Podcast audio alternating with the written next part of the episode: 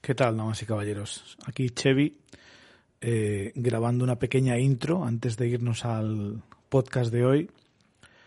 Eh, vi el tráiler de Venom, la segunda película de Venom esta semana, y la verdad que no me pareció que mereciera la pena comentarlo demasiado, así que no sé, si queréis saber mi opinión, la verdad que me parece más de lo mismo.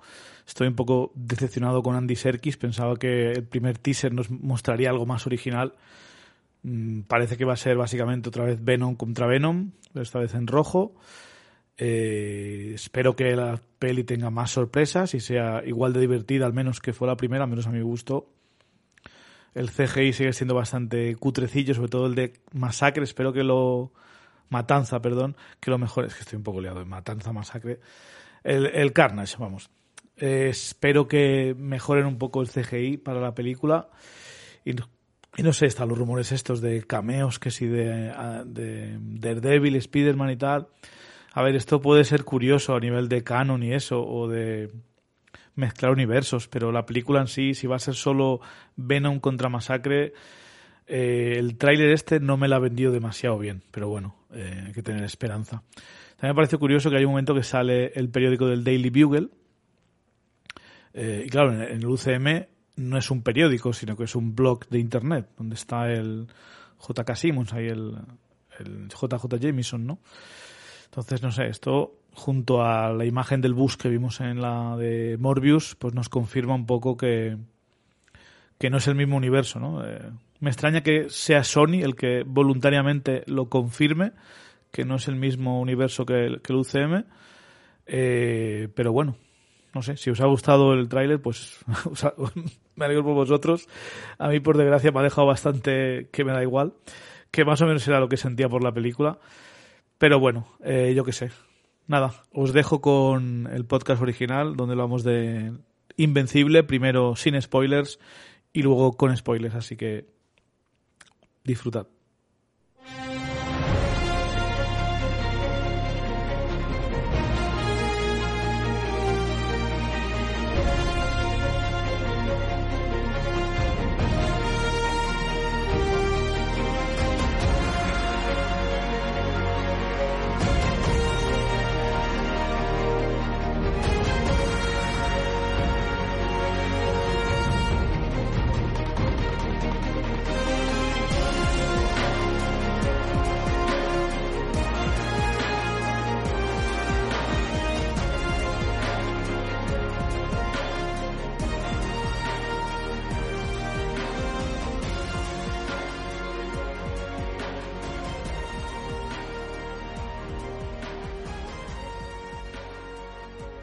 Bueno, pues saludos y bien hallados, damas y caballeros, a Marvel Studios Noticias. Yo soy Cheve, es un placer que los escuchéis a este programa especial donde vamos a hablar de Invencible, esta serie de, animada que está disponible en Amazon Prime Video. Eh, ya acabó hace un par de semanas, si no voy mal, así que ya habéis tenido tiempo de verla y si no, pues aquí tendremos nuestra fase sin spoilers, si os lo recomendamos o no, qué nos ha parecido y luego ya nos meteremos un poquito en territorio de spoilers, así que no os preocupéis. Estoy, tengo el placer de estar acompañado por Dani de Segundo Desayuno. ¿Cómo estás, Dani? Buenos días. Hola, guapos, ¿cómo estáis? Eh, también nos acompaña Mate. ¿Qué tal? ¿Cómo va? Muy buenos días, Chevy. Todo bien por aquí. Y por último, pero no menos importante, Iván. ¿Qué tal, Iván? ¿Cómo lo llevas? Muy buenas, aquí con ganas de hablar de Invencible, como siempre. Gracias. Me hubiese gustado que estado Harold por aquí, que creo que es una de las voces más positivas sobre la serie. Con un poco de suerte, lo que vamos a hacer es añadirlo después del programa. Va, a tener la oportunidad de, de, rápidamente decir sus opiniones y defender, al igual, las críticas que, que saquemos. Eh, os tenéis que esperar al final del programa para escucharlo. Eh, Invencible, así, sin spoilers, a grandes rasgos, ¿Qué os ha parecido vosotros? Empezando por Iván, ¿qué te parece la serie? ¿Qué es lo que más te ha gustado, lo que menos? Y si la recomendarías a los fans del UCM de Marvel. Pues mmm, la serie en conjunto está bien. Eh, no. Como, como, serie, la recomiendo a, a, a toda la gente que, que, escucha el podcast. Evidentemente le gusta el mundo de superhéroes, con lo cual a todo el mundo que, que está escuchando le va a gustar seguro, en más o menos medida. Eh, me parece una serie correcta, sin más, no me vuela la cabeza. Eh, me parece la, que, vista el tipo de animación que tiene y, cómo está explicado, me da la sensación de que es una serie que le han querido hacer eh, enfocada a, chavales de 16, 17, 18 años que han crecido viendo series de animación, series de dibujos animados, y, esta serie eh, les está diciendo, eh, chavales, ahora que sois mayores, no dejéis de ver dibujos animados, porque también pueden ser divertidos, pueden ser agresivos, pueden ser para adultos, y, si os quedáis, esto es lo que os vais a encontrar. A mí me da la sensación esa. Eh, a mí lo que. Eso, ya digo, es lo que, lo que yo opino así de la, de la serie a grandes rasgos. Lo que más me gusta es la, cantidad de guiños que tiene. Eh, cada superhéroe se parece a uno de Marvel o DC. Eh, me encanta. Dani lo, lo, comentó, yo no pude estar en el, en el de segundo desayuno y Dani lo comentó en el, en el, en el análisis de segundo desayuno. me encanta el, que el instituto se llame Reginald Bell Johnson, que sea el tío que dobla a, al director del instituto y que, y que encima se llame director Winslow, que es el nombre que tenía en, en Cosas de Casa. Es, a mí ese detalle me encanta. Y luego hay un detalle que, no sé si me lo he sacado yo de la manga porque quiero que esté o, realmente no tiene nada que ver y es casualidad. Eh, Mark se llama Grayson de apellido y el, el, bully al que se enfrenta en el colegio en el primer capítulo eh, se llama Todd. Entonces, Grayson y Todd son los dos primeros Robin. Grayson y Jason Todd. No sé si lo habíais visto. No, no, tenía, no había caído en eso. Pues ya digo, no sé si es que... ¿eh? Ni me acordaba de cómo se llamaba el, bully, la verdad.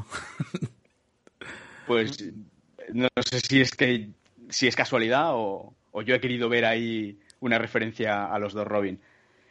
Y, lo que menos me gusta son la mayoría de subtramas que tiene. Me, parecen random, me parecen olvidables. Eh, son ocho capítulos de 45-50 minutos y encuentro que deberían ser 8 de máximo 25 o 30 minutos. Se podría contar exactamente la historia principal igual, con las subtramas principales igual y, olvidarnos de, de esas cositas que no. Que, yo creo que son. Es que hablar de relleno en una serie de ocho capítulos es complicado, pero hay, hay algún capítulo que se me ha hecho bastante, bastante largo. Ya, ya, cuando entremos en detalle ya, ya explicaré. Y, eh, Dani, ¿qué te ha parecido a ti la serie, sin global? lo mejor, pues yo estoy con, con Harold casi. Yo estoy bastante más con Harold que con vosotros. A mí me ha gustado mucho. También es verdad que yo venía del TVO de Robert Kirkman, que bueno, me lo leí justo antes de la serie, porque mi vecino lo tenía y le dije, tío, tengo la prensa de la serie, tengo tres episodios, dame dos tomos, ¿no? Me dijo, toma tres tomos y, y me cuentas qué tal, ¿no? Y me ha gustado bastante, la verdad. Lo que pasa es que estoy bastante de acuerdo con Iván en el hecho de mm, tener episodios de 50 minutos. Lo que te hace es tener muchas subtramas que es. no es que no vayan a ninguna parte porque van a afectar en el futuro, porque además es un mundo que. Lo que mola de este mundo invencible es que no es el Marvel de cómics. O sea, aquí cuando la gente muere, muere. Eh, aquí no. O sea, todo va más, siempre va avanzando. Nunca, nunca volveremos, volveremos al origen, ¿no? Nunca volveremos a contar el origen de Invencible. Y claro, hay muchas subtramas de estas que están sacadas del segundo y el tercer tomo, que serían ya las siguientes temporadas. Por lo tanto, mm, no entiendo qué vas a meter de relleno después. Yo hubiera hecho menos subtramas y ir un poco más al grano y hacer eso, 20 minutillos, como dice Iván, o 30 o 35, pero no 55. Eh, ¿Y lo que más te ha gustado que ha sido? Mm, lo bien adaptado que está pese a que no tenga mucho que ver con el, o sea, mucho, sí que se parece y empieza y acaba igual, pero tú puedes ver la serie y cogerte el cómic y disfrutar los dos bastante por separado, ¿no? Porque mm, recorre el mismo camino y no es exactamente el mismo camino. O sea, no te vas a spoilear necesariamente por que la gente que ha leído el los spoilers grandes sí, los spoilers grandes sí, pero los spoilers pequeñitos, ¿no? El día a día no, no es exactamente igual. Bueno. O no sigue el mismo orden tampoco. ¿Y lo que menos te ha gustado? Y pues, pues, pues quizá eso, ¿eh? lo, de, lo de meter demasiadas subtramas para lo que ibas a, contar o, para lo que vas a tener que contar más tarde. Ok. Eh, bueno, Mateo, danos tu opinión sobre la serie, a ver qué opinas. Vale, yo estoy en el lado de, Iván, porque aunque la serie me ha, me ha gustado bastante, sigo teniendo, tengo muchas reticencias, en parte por una cosa que ha dicho Iván, que es estos capítulos eh, tan largos que tiene un montón de relleno, aunque yo sí que diría que eh, hablar de relleno en una serie de ocho capítulos es lo más normal del mundo, porque yo estoy bastante cansaete de la mayoría de series, porque todas me parece que tienen relleno. Hay poquitas series que me parezca que incluso con seis capítulos no me estén metiendo ahí rellenaco, pero bueno. Lo que me ha gustado de la serie, sobre todo, es que empezaré por lo que no me ha gustado, porque tiene que ver con lo que sí que me ha gustado, que es que para hacer como que mira qué mayores somos, que, duros somos, pues vamos a hacer que sea hiperviolento todo, ah, con muchos tacos, le falta el rollo sexo, que no sé si lo tiene en el cómic, pero bueno, es casi lo único. No lo tiene tampoco, ¿no? En eso no es como The Voice y demás. Exacto, es, o sea, sí que hay, pero, pero ya te corren el, tupido velo, ¿no? Digamos. Bueno, como también hay sexo en los cómics de superhéroes, pero... Sí, por eso lo digo, o sea, a nivel Marvel, digamos. Vale, vale. Entonces es como... A mí el rollo este de, para hacernos los mayores y decir, no, mira, aquí somos, eh, hacemos eh, historias de superhéroes, pero aquí la gente es violenta y, y si tienen que reventar a una persona, pues la revientan. Pero en contraste con esto, que es como una cosa que también hace The Voice, pero que no hace la parte buena, que es que aunque tenga todo esto, sigue siendo un relato superheroico que, que es super, que es muy válido. Es decir, um, Grayson o incluso los, los bueno, los Teen Titans estos, como se llamen, no, no me he quedado mucho con los nombres de los Teen Team. Teen Team. Vaya nombres más cutres que se ponen, pero bueno, creo que es parte de la gracia, ¿no? Eh, son son héroes al fin y al cabo. Aunque sean un haya personajes un poco imbéciles, luego hablaré de, un personaje especialmente imbécil que no me gusta nada. Eh, o Grace o Grayson que tenga sus dudas y no sepa muy bien cómo ser superhéroe porque está aprendiendo, ¿no? Ah, sigue siendo una historia, una muy buena historia de superhéroes. Y luego también hablaremos un poco más, o nos centraremos un poco más en la animación, pero tengo mis cosas con eso. Bueno. Que no me gusta. Ok. Eh, pues a ver, yo estoy un poco con, todos. Eh, creo que la serie está, está curiosa, está chula. Yo no estoy, yo no soy tan anti las tramas secundarias como vosotros. A mí algunas de las tramas secundarias, de hecho, me han interesado más que la principal.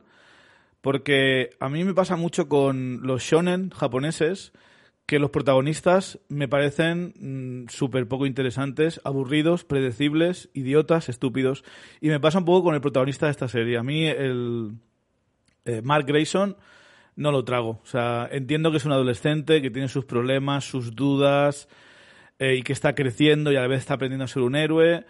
Eh, no es que tenga un problema con él en plan mm, que me caiga mal, es que no, no me atrae como personaje. Me tengo que anclar en otros personajes de la serie que sí me parecen interesantes, que sí me caen bien, que sus decisiones me parecen como más, eh, más lógicas y más interesantes.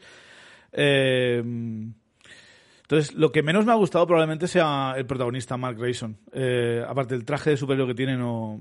Ya, en general los trajes son horribles. O sea, cuando dice, dice Dani... nadie es mejor tampoco, ¿eh? Los trajes son todos feos. sí, ¿eh? sí. Cuando dice Dani, no, es que aquí si muere un superhéroe, muere y ya está. Pues en parte me da un poco más igual porque es que la mayoría son bastante olvidables, ¿no? Sé, que son copias de la Liga de la Justicia y algunos de los de, de Marvel y tal. Pero en general creo que los trajes de los protagonistas se, se, los deberían haber currado un poco más. Me da igual cómo fueran en los cómics eh, y al igual estamos a tiempo en la segunda temporada, deberían hacer algo, más original. Es igual, ¿eh? La animación del TVO y la animación de la serie es exactamente lo mismo, o sea que... Sí, sí, pero al igual que nos metíamos con eh, el traje de, Capitán América de Falcon, de, de Sam Wilson, digo, vale, lo has hecho igual que el cómic, pero lo que es televisión no me funciona tan bien. En animación, si quieres que los personajes sean chulos y vendan muñecos y tal, creo que algunos de esos trajes se deberían currar un poco más, porque algunos que parece que... ¿Sabes los videojuegos estos del City of Heroes y el DC Universe Online que te haces el traje en cinco minutos mientras empiezas el nivel 1? Mm. Me recuerdan a esos trajes, hechos deprisa y corriendo. Que si estás dibujando un cómic lo puedo entender, pero para una serie de dibujos, yo qué sé, haz algo un poco más original.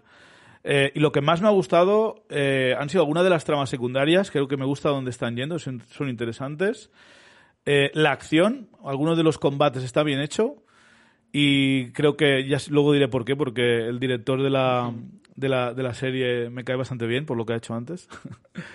Em, y a ver, lo de la violencia hablaremos luego. Es algo que me da un poco igual. A veces está en exceso entiendo que es algo que vende mucho hoy en día y tal, porque Juego de Tronos llegó un momento que se convirtió en eso, en violencia y sexo, y vamos a olvidarnos del resto. Pero, no sé, en general creo que es una serie bastante interesante, que merece la pena. Mm, me parece de momento de 6, una serie que está bien, está interesante, pero veremos. Pero con potencial para ser algo que pueda influenciar más productos en el futuro, que es lo más interesante, ¿no? Eh, hemos dicho muchas veces en este podcast que una serie para ser adulta no necesita violencia y sexo, ni tacos, lo que necesita es tratar temas adultos. Creo que esta serie empieza a tratar algunos de estos temas de una forma curiosa. Y no sé, si gracias a esta serie tiene mucho éxito, Marvel y DC hacen pelis y series de animación con un poco más eh, toque adulto, ¿vale? Porque recuerda, Mate, que nos gustaba mucho la serie esta que está en Disney Plus de Vengadores, eh, los héroes más poderosos de la Tierra, Earth Massive Heroes. No diga, no diga que es una serie para adultos, pero desde luego no es una serie tan infantil como es Avengers Assemble o Ultimate Spider-Man o las de, las series tradicionales de animación de Marvel, ¿vale? Sino que era una serie que trataba bastantes temas chulos y, adultos de una manera mm, no voy a, voy a, poner divertida aquí, pero voy a decir para que no sea aburrido para que lo vea todo el mundo. Y creo que gracias a esta serie podríamos llegar a tener eh, unas bases para crear esto. Los episodios de 50 minutos no me molestarán tanto si la animación, y yo la he visto en versión original, el voice cast es estelar, los actores ¿eh? son la hostia, pero la mayoría de ellos no saben doblar animación. O sea, yo noto mucho que están, que no se lo están tomando en serio noto eh, demasiados uh, uh, uh, demasiadas onomatopeyas que el cómic funcionan en una serie que me estás vendiendo como drama. No, por favor. Eh, no la he visto en castellano, no sé si en castellano tal vez han puesto eh, actores de doblaje que sí doblan dibujos, pero es que en España los que doblan dibujos, cuidado porque si doblan anime o infantil, tampoco es que te lo tomen muy en serio, en mi opinión. Entonces, no es por meterme con los doblajes, pero es que como lo ven niños, pues lo doblan para niños. Mm y esta serie pretende ser un drama. Entonces es, un, es complicado. Yo entiendo que hayan querido meter un cast importante para vender la serie y en algunos, algunos personajes me funciona, en otros me distrae. Pero en general yo la recomendaría a todos los que ven el UCM, sobre todo si os ha gustado eh, The Voice. Creo que es algo muy parecido, pero aquí en vez de los protagonistas ser gente normal como es en The Voice, sino aquí son los propios superhéroes. Y no sé, yo creo que es una, una serie interesante. Vamos. Ah, antes de, empezar, eh, déjame puntualizar un par de cosas. Sí, claro. Una es por la violencia, más que nada. Esto es de 2003, o sea. Aquí la violencia, yo creo que, claro, nos ha llegado a serie ahora, pero la violencia en el TVO estaba, era de lo primero, de lo más innovador en su momento. O sea, no, no exactamente, pero un mundo paródico con, eh, con tanta violencia me parece 2003 bastante bien. Vértigo empezó en los 80. Sí, sí, sí. Pero, es, otro rollo, Vértigo, es mucho más oscuro, ¿no? Mm, bueno, a ver.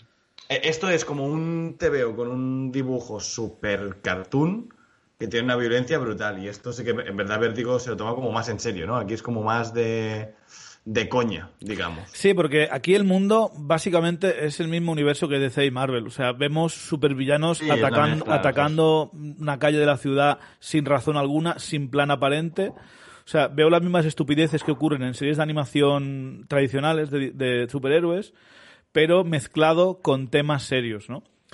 Eh, igualmente, yo cuando digo que tengo un problema o que mi problema es la violencia, es, es eh, que me parece que es básicamente la excusa, antes tú lo decías, ¿no?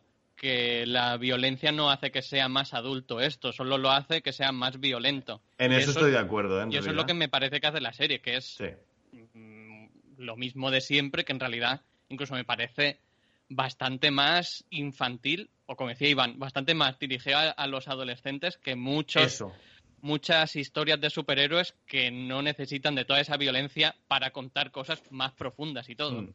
Mucho más teen de, ay, mira qué violento es, qué guay, ¿no? Para, para sorprender más que para contar cosas. Me parece el tipo de adultez que yo harí, que yo hacía cuando dibujaba mis cómics con 15 años, que es como, buah, mira, mira, qué mayor que soy ahí. Exacto, haciendo superhéroes reventándose las caras. Pues, vale, ok. Yo, creo que es la intención de que, que, fue en el TVO en su momento, ¿eh? En realidad, o sea, eh, eh, tenía 23 años Kirman, o sea, que yo entiendo que es eso.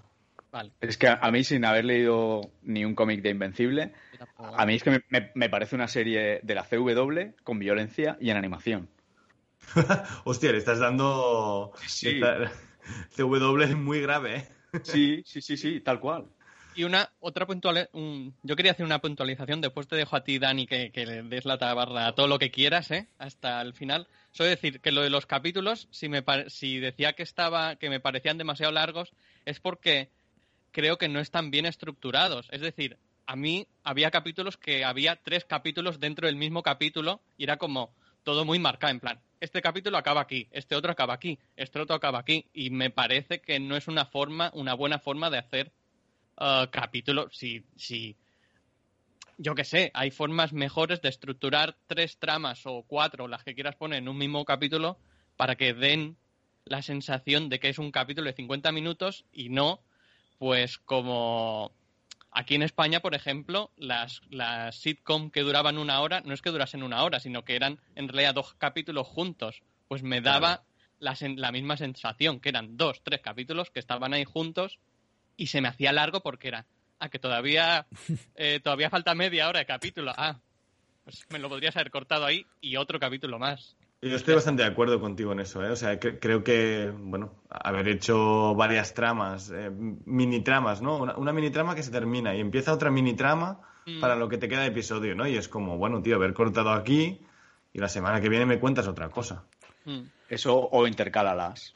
Exactamente. Que intercálalas mejor, sí. Que las tres tramas empiecen y acaben al principio y al final del capítulo. Hay que decir que las tramas son muy marcadas. O sea, normalmente sí que es verdad que empieza y termina que es la crítica que le hicimos en Segundo Señora también, porque en el cómic, por ejemplo, hay mucha trama que se deja medias, muy intercalada, y cuando digo muy intercalada es de 10 números en 10 números. O sea, de repente te presentan algo, un personaje, o los Mauler, ¿no? Los, los tipos azules estos, se escapan de prisión y a lo mejor en 10 números no salen. Y tú sabías que se habían escapado, y ya está. Y después te van a contar el por qué y cuál es su plan. También hay un poco de, presión por ser este tipo de animación tan original, entre comillas, que no se hace mucho en televisión ni en, streaming, eh, la presión de tenemos que conseguir que la renueven, ¿no? Vamos a intentar meter en estos ocho episodios todo lo posible para que la gente vea que hay mucho más de lo que parece la superficie, que haya intriga para que así Amazon nos renueve. Y bueno, han renovado dos temporadas, ahí tienen su oportunidad para hacer un gran trabajo y si el trabajo presentado eh, mejora, pues imagino que, tendrán oportunidad de ir extendiendo las tramas de la forma más conveniente. Espero que, aprendan de, los errores, porque desde luego creo que algunos, algunos hay importantes. Tú, Chevy, decías que no te caía bien Mark Grayson, y es porque el primer cambio de personaje, por eso critico que la serie al final se haya alargado para llegar al primer girito, que es que el personaje empieza a cambiar justo cuando hemos dejado la serie. Sí, a ver, y si, luego Mark Grayson me cae mejor, pues lo diré, ya está, no hay problema. Pero no, no seguro, porque el personaje empieza a cambiar ahora, que es cuando la serie arranca. Es que el giro, el giro guapo es el de final de temporada. Ok. Eh, antes de meternos, perdón, Iván, dime, ¿sí que se acabó? No, digo, que, no, simplemente, yo eh, he visto mucha gente que se queja del, del tipo de animación 2D y que se economiza en según qué momentos y tal.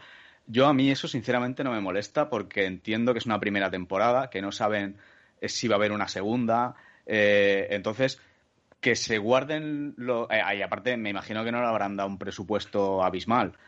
Entonces... Se lo han gastado en el voicecast. En el cast se lo han gastado todos, sí. eso, eso, es más criticable. sin embargo, los recursos dedicados al, a la animación en sí entiendo que se la hayan guardado para los momentos más álgidos, las, los mejores combates, que ahí sí que no, que no encuentro que haya... No hay ninguno que, diga, hostia, esto sí que lo pueden haber hecho mejor. Sin embargo, sí que es cierto que en algún momento de alguna trama secundaria o, en algún momento de diálogo sí que la animación es un poquito más un poquito más simple.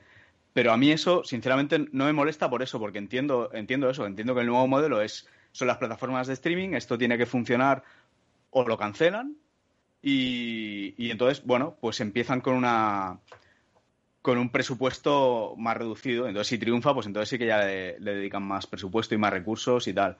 Y el voicecast en, en, realidad es un poco marketing, ¿no? Porque vende mucho decir que tienes quien tienes. Sí, sí, sí lo entiendo, ¿eh? A ver, no es una y ha funcionado porque les han renovado, o sea que las cosas como son. Y encima, eh, cuando han estrenado la serie, tenían al, protagonista principal nominado al Oscar. O sea que, así parece una tontería, pero, pero estaba en, boca, ¿no? Digamos. Eh, bueno, antes de ir. Bueno. Dime, dime, Mate. Es que habéis metido el tema de la animación y yo no me puedo callar aquí.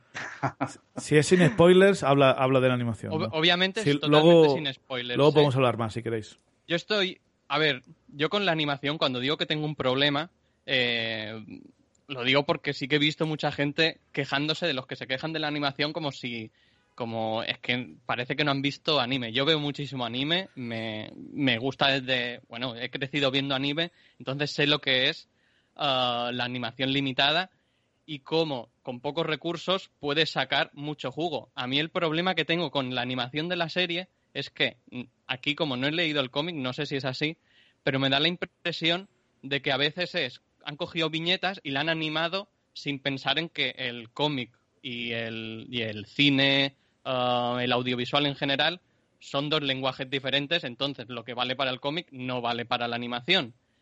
Y yo es que hubo un momento, es que además es en el primer capítulo, que es que yo ahí ya dije, pero ¿qué, qué es esto? ¿Qué es esto, vale? Porque es el momento que tendría que ser súper importante, que es el primer vuelo de, de Mark. De Grayson, ¿sí? es que estaba pensando en Grayson y no me acordaba el nombre, ¿vale? Eh, de Mark, que es que, normalmente cuando, cuando un superhéroe vuela y es su primer vuelo es un momento como súper épico, súper, mira aquí que estoy volando, no sé qué, y aquí es un plano súper lejano con es que además, como, como yo he hecho animación, o sé hacer animación tanto en 2D como en 3D, lo veía claramente. Es, han puesto un escenario grande con una cámara que se mueve siguiendo un personaje que está en la quinta puñeta, que casi no se ve, y se está moviendo. tú tienes a la figurita pequeñita del, del, personaje este y lo vas moviendo como sin mucha gracia. Ese tipo de cosas las tiene un montón y es perder eh, lo que sería la expresividad que tiene la, animación. A mí me flipa la animación de cualquier tipo. Eh, y, es como tienes un momento que debería ser épico y es cutrísimo, no porque no tengas presupuesto, sino porque en realidad no sabes utilizar los recursos que tienes. Ya digo, en el anime, la mayoría de, de anime utiliza pues planos, planos fijos con, con con los personajes que mueven un poquito la boquita y ya está, ¿no? Es decir, hacen muchas cosas hipercutres, pero cuando lo hacen bien, saben cómo mover la cámara, cómo encuadrar. Y en esta serie, excepto los combates donde sí que se sacan un poco la chorra y dicen, aquí sí que sabemos utilizar esto, parece como si fuesen dos personas diferentes haciendo, haciendo la animación. Lo bueno, aquí y aquí utilizamos al... Lo siento mucho por, por sacar al becario, pero aquí estamos utilizando al becario que ni siquiera tiene idea de cómo, de cómo hacer que la animación, aunque tenga poco, presupuesto, se luzca. Es que además de, además de seguramente tener un presupuesto pequeño, son episodios muy largos. Y sí, por eso, por eso todas las escenas de diálogo paradas, ahí se nota bastante. Sí, pero a mí las, las, las de diálogo, pues, bueno, sí, a ver, es lo fácil hacerlas así. Pero hay muchas escenas que no son de diálogo que es como, tío, en serio, aquí te lo, te lo deberías haber currado un poquito más. Aunque sí que he de decir que hay combates y demás que sí que se lo curran bastante. ¿eh? Sí. Bueno, antes de ir a los spoilers, vamos a brevemente hablar de, la producción y el cast. Eh, los creadores del cómic son Robert Kirkman y Cory Walker. Robert Kirkman, conocido por crear eh, The Walking Dead, por supuesto, eh, entre otras cosas. Y Cory Walker eh, es el dibujante del cómic, ¿verdad, Dani? el que empezó, porque hay varios. O sea, creo que hay dos o tres. Bueno, pues el, el que es el co-creador junto a él, ¿no? El que creó un poco la base de, de lo que harían los demás. El showrunner de la serie y guionista principal, que está prácticamente en todos los episodios, es el mismo Robert Kirkman. O sea, que ya se ha puesto a, a escribir la serie. Eh, el director es que está en. Hay ayudantes de dirección, pero en todos los episodios, como director principal, está el Jeff Olin, que es más conocido por hacer las series de Marvel de Avengers Assemble y Ultimate Spider-Man. Eh, que lo que son los combates y la acción estaba muy chula. Y claro, como son episodios de 20 minutillos, eh, lo que es mucho diálogo no había, iba bastante al grano. Entonces aquí es lo que puedo entender que haya cosas como combates bien hechos, pero todo lo que es drama, imagino que o no lo hizo él, o lo hizo otro director, o fue más bien Robert Kirkman ayudándole en plan quiero esto, quiero lo otro. Y ahí es donde no me termina de, convencer los planos y eso. Pero bueno, eh, Ultimate Spider-Man me gustaba bastante la, animación, la verdad. Eh, compositor musical tenemos a John Paesano, que ha hecho bastantes cosas de superhéroes. ¿eh? Ha hecho los videojuegos de la banda sonora de los videojuegos de Spider-Man de Play 4 y el Miles Morales. Ah, pues Hizo la, banda sonora de la serie de Daredevil, de Netflix, Defenders y mucho más. O sea, está bastante más. Y eso sí que no hemos hablado de la música, pero a mí la música sí que me ha parecido que sin tener un tema súper principal que me acuerde. El, eh, el, de los créditos finales, ¿no? Puede ser, que sea el más identificativo. Pero en general yo creo que ha sido una, una música bastante chula y acorde a, lo que está ocurriendo. Te digo, no, no me ha. Eh, no me ha excitado, no me ha emocionado la música en plan me ha flipado la banda sonora, pero sí que eh, creo que ha acompañado bien toda la serie, así que yo creo que ha hecho un buen trabajo. Eh, y ahora vamos a hablar del cast para que veáis lo estelar que es, porque como Mark Grayson tenemos a, Steven Yeun, que es, el Glenn de The Walking Dead, y este chico ha ganado un Oscar, no, no sabía yo eso. ¿eh? No, estaba nominado. ¿Estaba nominado por qué película? Minari. Por Minari. Minari, hostia, pues no lo sabía. Pues bien, bien por ti, Steven. Tenemos a Sandra Oh haciendo de Debbie Grayson, la madre de, Mark, que es la, asiático-americana de Anatomía de Grey. Tenemos a... Y es Eve de Killing Eve. Exacto, de no, No la he visto, pero me lo, me lo creo. Yo no soporto a, Sandra Oh, ¿eh? yo, yo es ver su cara y salgo corriendo, la verdad. Pero lo hace bien aquí. Seguramente uno de los más impactantes e importantes de la serie, como el padre de Mark, ¿no? Nolan Grayson, como el Omniman, el superhéroe este, el Superman J.K. Simmons, por supuesto, no creo que haga falta decir quién es J.K. Simmons, todos lo, conocéis. Eh, Sassy Beats como Amber Bennett, como la, el interés amoroso esa temporada de, de Mark Grayson. Sassy la conocéis por su papel en Joker y su papel como Domino en Deadpool 2. Eh, luego que me llamen la atención, con todo mi respeto para los demás, eh, pero Walton Goggins como Cecil, que es como el Nick Fury de este universo. Eh, Gillian Jacobs, que era Brita en la serie de Community, como Atom Eve, que es otra, otro, a ver, podríamos decir que es una de las protagonistas de la serie y también otro posible interés amoroso de Mark Grayson. No sé, yo en el cómic no me spoilés, pero tiene pinta de que algo va a ocurrir ahí. Interés como mínimo. O sea, a ver, interés lo es. Hombre, se ve bastante. ¿eh? sí. sí.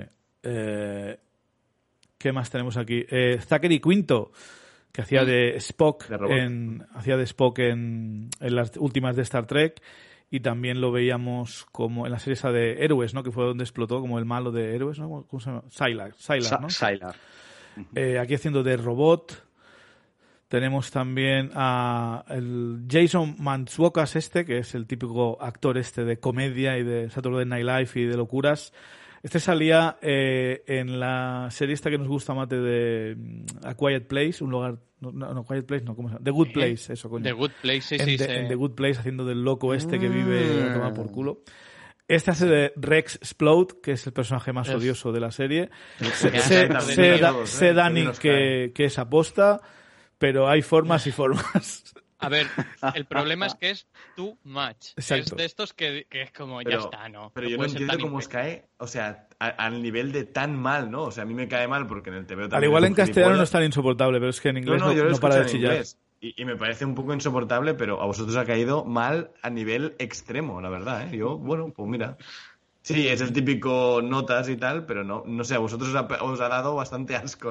sí, a mí es porque sigue, sigue, la tendencia esta que de lo que me he quejado de, mira qué mayores, tiene que haber el imbécil que es exageradamente imbécil y lo hacemos hiper imbécil para, mira, es que los héroes también son imbéciles. Bueno. Otro, otro personaje con, demasiado. ¿eh? También, que, es que, claro, acaba de empezar la serie. Me, lo puedo imaginar, Dani, lo sé, sé que me lo van a arreglar. igual. Pero lo que he visto ahora. Lo único que quiero es que se muera. No, no, y a mí no me cae bien aún, ¿eh? Pero, porque yo no he terminado el TVO. Pero, pero bueno, que es un personaje que aquí se ha presentado y ya. O sea, no, han hecho nada más con él. Nada, pero yo entiendo, yo entiendo que la serie está llena de clichés y, y, este es uno exacto. más. Es uno más. Y de hecho, es que creo que en la serie incluso tiene demasiado protagonismo para el que llega a tener en el TVO. O sea, así os lo digo. O sea, es un, secundario random que pasa por allí, es imbécil y ya está. También tenemos a Clancy Brown, un clásico de, la serie B. Eh, eh, perdona, perdona, pongámonos de pie antes de nombrar al siguiente personaje, al siguiente uno de mis personajes favoritos de la, de, la, de la serie es Damien Darkblood, o sea, Clancy Brown este hace de Damien Darkblood, que básicamente es una mezcla entre Rorschach de Watchmen y, y Hellboy. Hellboy. Eh, Creo que me ha gustado. En el TVO es muchísimo más Rorschach porque no le han metido... O sea, aquí le han hecho como grande y, y con cola y tal, y en el cómic realmente solo tiene esta, la cara de demonio, pero es un tío delgado, es mucho más Rorschach. Pero bueno, ese es uno de los pocos cambios que hay ¿eh? respecto, porque antes decía Mate que había un cambio bastante. Que, que, la animación no le gustaba y que si era por el TVO, es que es idéntico que el TVO, que el dibujo. O sea que realmente, si ha habido un cambio en algo, ha sido en este personaje. En el resto. Yo, diría que más que Rorschach es Constantin totalmente. Constantin. ¿eh? Para mí eh, también. sí, De, puede que de, actitud, pero, pero claro, como va con la gabardina y tal, dices, bueno, pues un poco. Constantin va Sí, sí, también, también. Muy, muy gabardina, ¿eh? Normalmente, ¿eh? Su imagen general es... Vale, para esto tendréis que ayudarme porque sé quién es el actor, por supuesto, Mark Hamill, Luke Skywalker, pero no, me acuerdo quién es Art Rosenbaum. ¿Quién es este? Es el, el sastre. Ah, vale, el que hace los ah, trajes. el que hace los trajes. Hostia, pues no me había dado cuenta, ¿eh? Es que Mark Hamill ¿eh? sí que es un actor de, doblaje, entonces se, ha, camuflado bien. Sí, sí. Se ha camuflado esto, bien. Este es el que te decía yo, perdóname, yo me voy a poner de pie, le voy a ofrecer, le voy a ofrecer mi corazón sin Sasayego. Yo le, bueno, para mí es, es el dios del doblaje, este hombre. Más conocido por su papel de Joker en la serie de animación de los 90. O sea, esa voz. Bueno, y, bastante más, ¿eh? Y bastantes más, evidentemente. digo, de Jokers ha hecho. Pues Bastantes. Y creo que en el videojuego de la serie de Arkham Asylum también es él, ¿no? También, diría que sí. También, yo diría que también. ¿eh? Sí, sí, sí. Eh, Maharsale Ali, como Titán, que es esta especie de, matón que sale, que es una especie de Luke Cage, que sale en la serie. Maharsale Ali, por supuesto, que será Blade en el UCM y lo conocéis por haber ganado el Oscar. Bueno, no sé si ganó el Oscar él, pero. ¿Le dieron el Oscar por Green Book? ¿A él? Sí, ¿no? Creo que sí. si, no lo tiene por eso, lo tendrá por otra cosa. Porque... Estaba, estaba nominado seguro. Que, es curioso que, es un ejemplo, Iván, de, de, para mí un actor negro que tiene un carisma que rebosa. O sea, me comparas un Mahershala Ali con Anthony Mackie y juegan en, en, ligas diferentes. No, no, son, son, dos cosas diferentes. No se puede comparar, Chevy, por favor. ¿eh? Pero claro, también entiendo que llega Capitán América Winter Soldier y de repente el que está corriendo es Mahershala Ali ¿Cómo le vendes ese papel a Mahershala Ali, no? Pero bueno. Hubiese, sido como más carismático incluso que el pobre Chris Evans, creo yo, ¿eh? hubiese sido, uff, complicadete, pero no sé. John Hamm como eh, Steve. John Hamm tiene varios papeles más, creo, ¿no? Creo que sí. Eh, ¿Quién es este? Eh, Steve es el, amigo, el amigo de, de Mark. ¿Será John Hamm? es William. El amigo de Mar se llama William. Sí, el gay. Sí, pues está mal, está mal en IMDb. El, el gay es William y el, que le dobla es el chico este que hacía de gay en, en Girls. Esto debe estar mal, ¿eh? John Hamm no hacía de, del cara de computadora o cara de ordenador o algo así. ¿Cómo se llama? El... Machine Head. Machine Head, ese. Creo que, es, creo que es John Hamm.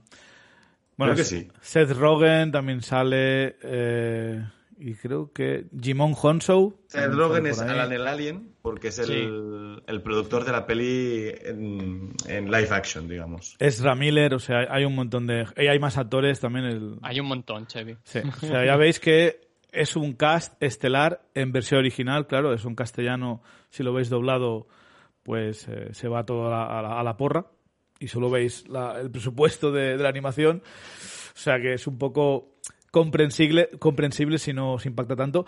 Sin embargo, yo opino que hubiese estado mejor la serie, salvo algún que otro caso que lo hace bien, eh, con, con, dobladores de, dibujos, vamos, o de videojuegos o lo que sea, pero con actores de doblaje, porque esta gente... Mm, es que no es tan fácil, ¿eh? Parece que no, si sabes hacer bien de un actor, pues tal, pero eh, en algunas pelis de DreamWorks o Disney o Pixar, a veces lo consigues según a quien pongas, según la dirección, pero no es entro aquí, grabo mis frases en un par de días y lo consigo.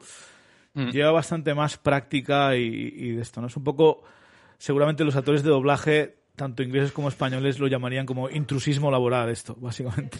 Eh, es que es depende, porque hay muchos actores americanos que sí hacen doblaje en animación, mm. ¿no? Pero... Eh, cuando tienes, yo qué sé, Isla de Perros de Wes Anderson, son los colegas de Wes Anderson y pues hay algunos mm. que lo hacen bien porque lo han hecho más veces y algunos que no. Es un poco lotería. Pero porque aquí creo que se han gastado el dinero en pagar a los actores, pero no en pagar a un buen, a un buen director de actores de doblaje. Porque estos mismos con con alguien que los dirija bien, lo pueden hacer bien, pero yo estoy contigo, Chevy, que a veces es como suelto mi frase y me da igual en realidad lo que esté pasando ahí. Mm, ah, y, esto pasa en España también, ¿eh? O sea, la falta de un buen director de doblaje, sobre todo últimamente en el cine, se está notando un montón. Porque al final yo creo que los actores de doblaje, o sea, lo, lo, vas a hacer bien si alguien te dice cómo hay que hacerlo, ¿no? Claro, muchas veces eh, lo hacen fuera de contexto, todo seguido, todo rápido. O sea, la idea esa de actor de doblaje con la película delante no siempre es así. O sea... Yo, eh. que ahora me relaciono con bastantes actores de doblaje por, por la radio, porque el, presentador de mi programa es director de una escuela de doblaje, entonces conoce a muchos actores de doblaje. Lo que me han contado últimamente es que, por ejemplo, en Disney, ¿no? Star Wars o Marvel, lo que te dan es una pantalla, mm. todo borroso, y los labios de tu personaje. O sea, nada más. No sabes ni la contrarréplica no sabes nada. Y graban por separado. Y graban por separado, evidentemente. O sea, ya sin, mm. sin verse ni incluso ni conocer el resto del cast. Pues bastante bien, bastante bien lo hacen.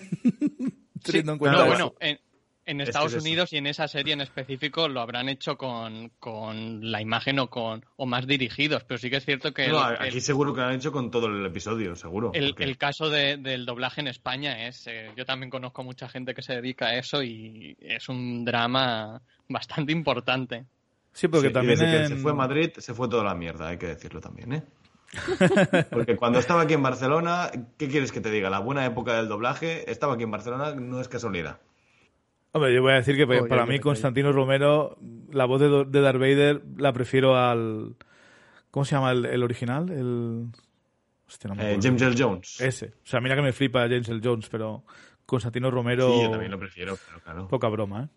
Y ya como Schwarzenegger ni te cuento, porque Schwarzenegger no sabe hablar inglés, así que, por Dios, eh, dobladle, ya.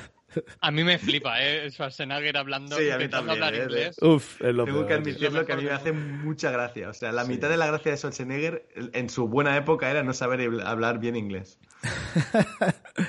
bueno. Eh, ¿Cómo se pues llama la del padre en Navidad que se disfraza de superhéroe? La de Turboman. Eh, exacto, esta, esta. En esta peli está espectacular. O sea, no, dije ni una palabra bien, pero es muy gracioso. Eh, bueno, aquí termina la parte sin spoilers de Invencible. Esperemos que os hayamos sacado las dudas si verla o no verla. Eh, yo creo que merece la pena, al menos ver el primer episodio. Creo que el primer episodio es un poco lento y hay un giro que se ve venir, pero bueno. pero si aguantáis hasta el giro, tal vez os enganche la serie. la primera parte parece como una serie de dibujos random, pero a medida que avanza creo que vais a ver que, tiene un poco más. Dime, eh, Dani. Sabiendo lo que se viene, animo a la gente que la vea. Y si quiere esperarse hasta que salga la segunda temporada, incluso casi mejor, ¿no? Porque ahora que ya las han renovado, pues no, no pasa nada. Que se esperen y cuando salga la segunda se la vean seguida, porque lo que se viene es mucho mejor de lo que se ha visto hasta ahora. Entonces, esto va, solo va a más, esto solo va hacia arriba. Por lo tanto, si mira, si, si no saben si verla, pues que se esperen a la segunda temporada, a ver qué dicen de la segunda temporada, y si la segunda temporada es realmente buena, se la podrán ver. si no es que no se la han visto ya y dicen, bueno, pues, pues no sé si verme la segunda. Pues la segunda sí, porque seguro que va a ser mejor que lo que hemos visto. Bueno, pues nada, a partir de aquí, damas y caballeros, aquí empieza la parte con spoilers, así que si aquí nos dejan, si aquí nos dejáis, muchas gracias por escucharnos y un saludo. a partir de ahora, con spoilers, 3, 2, 1, ya. Eh, vamos a hablar de temas, tramas y personajes. No vamos a ir capítulo a capítulo ni cena a cena, por supuesto, porque si no estaríamos aquí todo, el día. Eh, y por suerte esto no es una cosa del UCM, así que no, tenemos que dedicarle tanto tiempo. Eh, hemos hablado bastante de la animación. Vamos a hablar un poco del tema de los superhéroes, ¿no? De lo, lo típico de el camino del superhéroe de Mark Grayson. Mark Grayson ya hace años que sabía que su padre era Omniman, o sea, el Superman de este universo. Hace años que le habían dicho vas a tener poderes, vas a poder volar, vas a ser súper fuerte.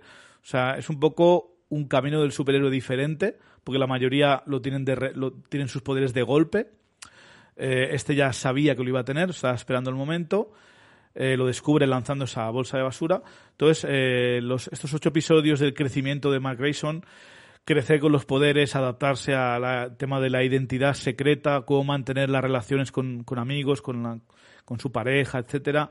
Eh, su relación con su padre, que es mucho, muy diferente ahora de la relación con su madre, ¿no? Hay un momento bastante clave en que su madre le dice mm, entra para adentro y él le dice hazme que entre para adentro y él le dice que te, te, te parece chulo esto, poder que no pueda físicamente obligarte a hacer algo eh, que es algo que, a ver, que las madres no hace falta que su hijo sea un superhéroe para que ocurra esto. O sea, básicamente basta que, que tenga unos cuantos años y, ya es más difícil, ¿no?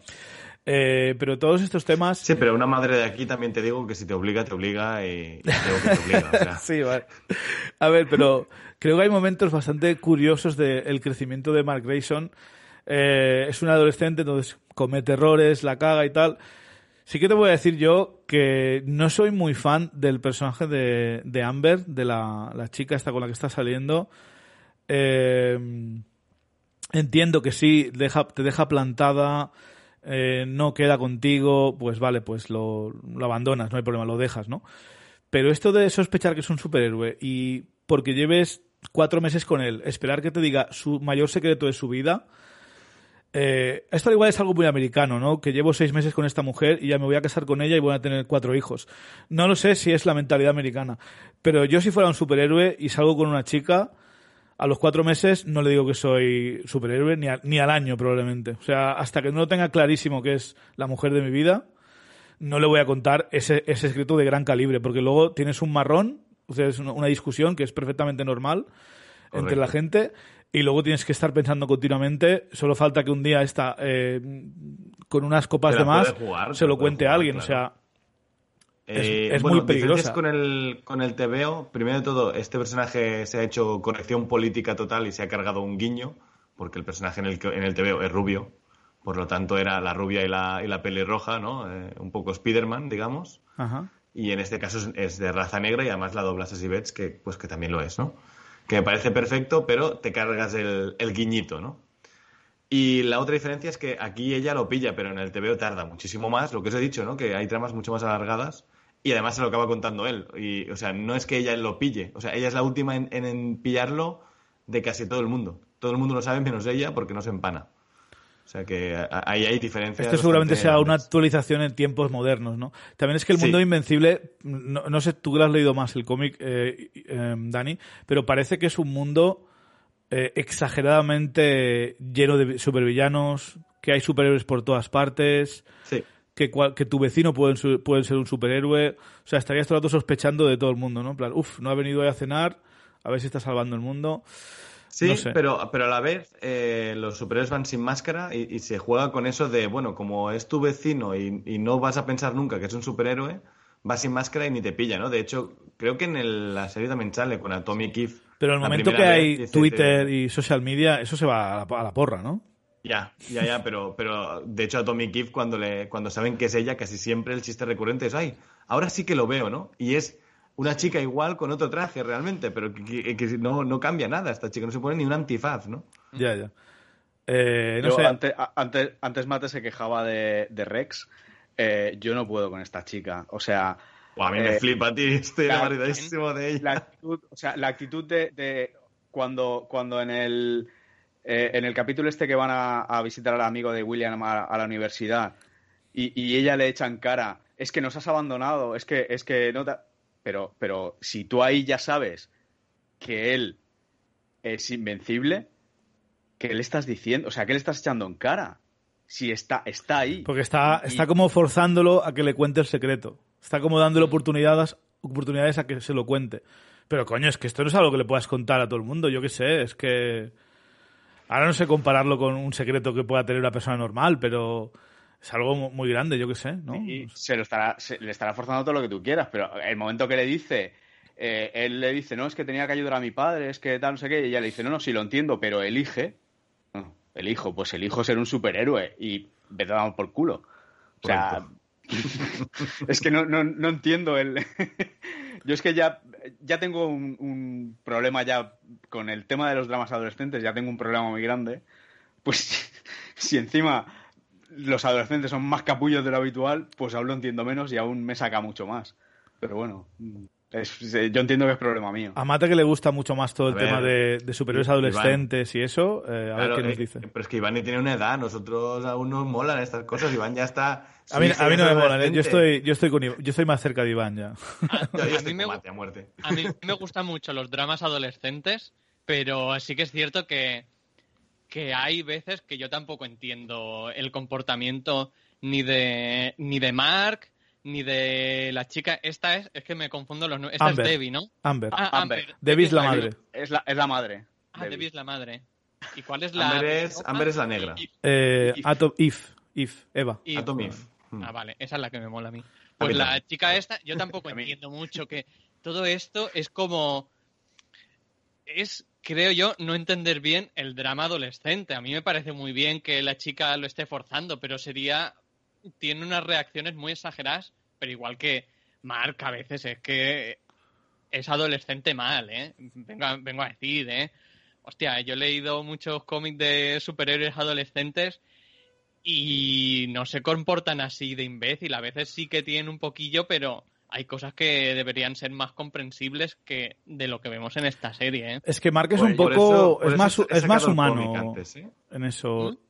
¿Qué decís? ¿Cómo, Que por eso he sacado el cómic antes, porque creo que está bastante mejor escrito todo el drama adolescente y que tarda mucho más en, llevarse las tramas y en arrancar. Aquí se han querido quitar. A mí no me gusta cómo está escrito tampoco el drama en la serie. ¿eh? Es que yo estoy de acuerdo con vosotros. Yo cuando he dicho que, tengo un problema con los tramas adolescentes me refiero a los mal explicados, porque yo, por ejemplo, el papel de Eve, eh, hostia, sí que empatizo con ella. Joder, a ella le gusta Mark, eh, pero ella entiende que, si se mete, si, se a, Mark le gusta Amber y, si, y, ella entiende que si se mete en esa relación eh, les estará haciendo daño. Entonces ella es amiga de Amber y, y, de hecho Amber se lleva mejor con Eve que con Mark. A Mark lo aprieta mucho más. Y, y hostia, eso sí que, que eso lo veo, pero quizá porque es un drama adolescente, pero está eh, encuentro que, que Eve tiene unas reacciones más adultas.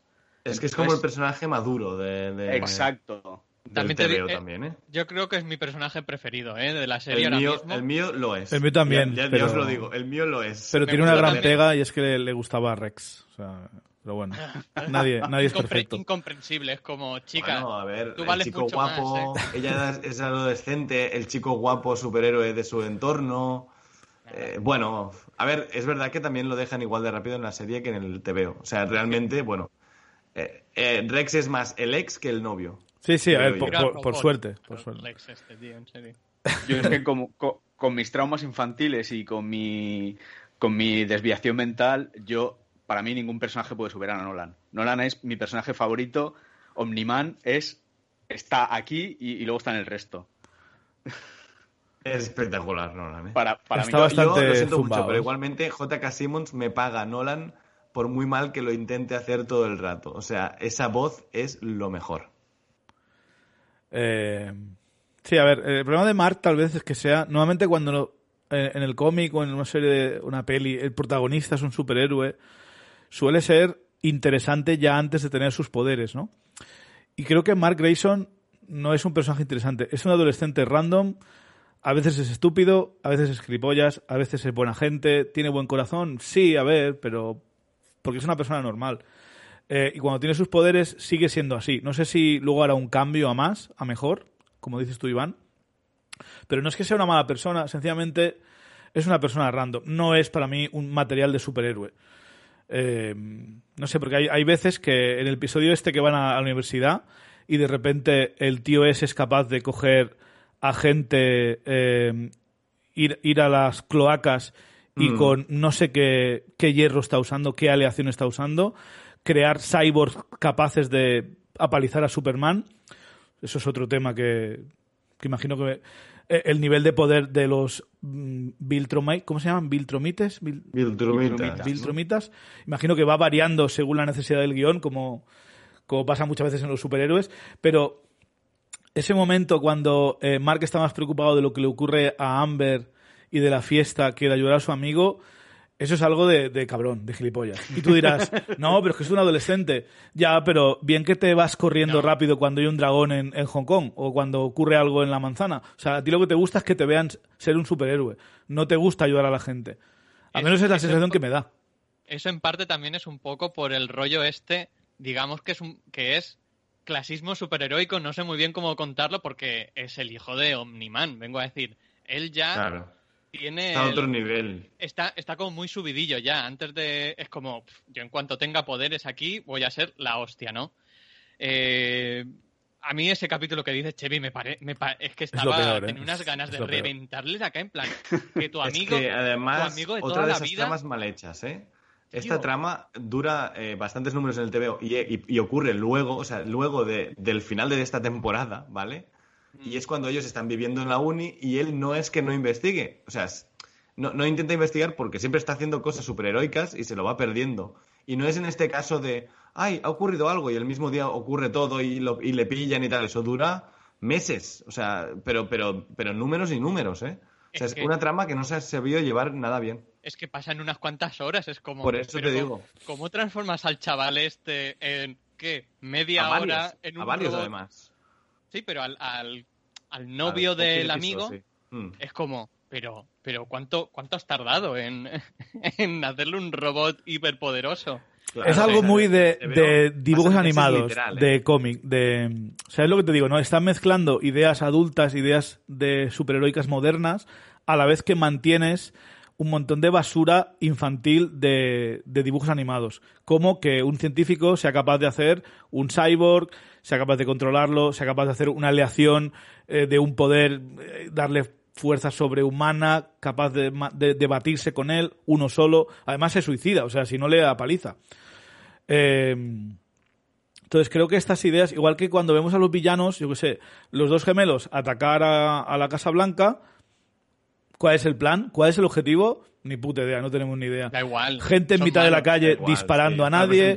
A mí que los villanos no tengan un plan. Para presentarte la, Liga de la Justicia mal de este universo que para nada más, porque es otra de esas cosas que han salido de la serie de la nada. Pero Dani, todos los villanos que, salen, uno que quiere destruir el mundo, otro que quiere no sé qué hacer con un volcán, o sea, son villanos. Eso mucho con el con la parodia de mundo superheroico, yo creo. O sea, es para jugar a eso y ya.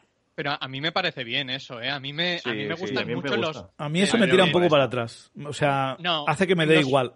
No, pero en, la, en, las historias de superhéroes, en las buenas de verdad, la cosa es utilizar este tipo de personajes que es como, ¿y por qué quiere hacer esto? Pues yo qué sé, qué más da, es malo. A mí me gusta mucho esto, pero cuando está bien contado. Y a mí me parece que la serie no sabe presentarlo lo suficientemente bien. A mí me parece bien que los gemelos estos al principio ataquen y ya está. ¿Por qué? Esto me parece que está bien porque es para presentarte primero a estos dos personajes, estos dos villanos. Que van a ser muy recurrentes, claro, pero mucho. En la serie ya lo son. Entonces yo me imagino que eh, así como evolucione también lo va a ser. Y para presentarte a los a la Liga de la Justicia. La Liga de la Justicia que podía haber acabado con ellos en 30 segundos, en 15 segundos.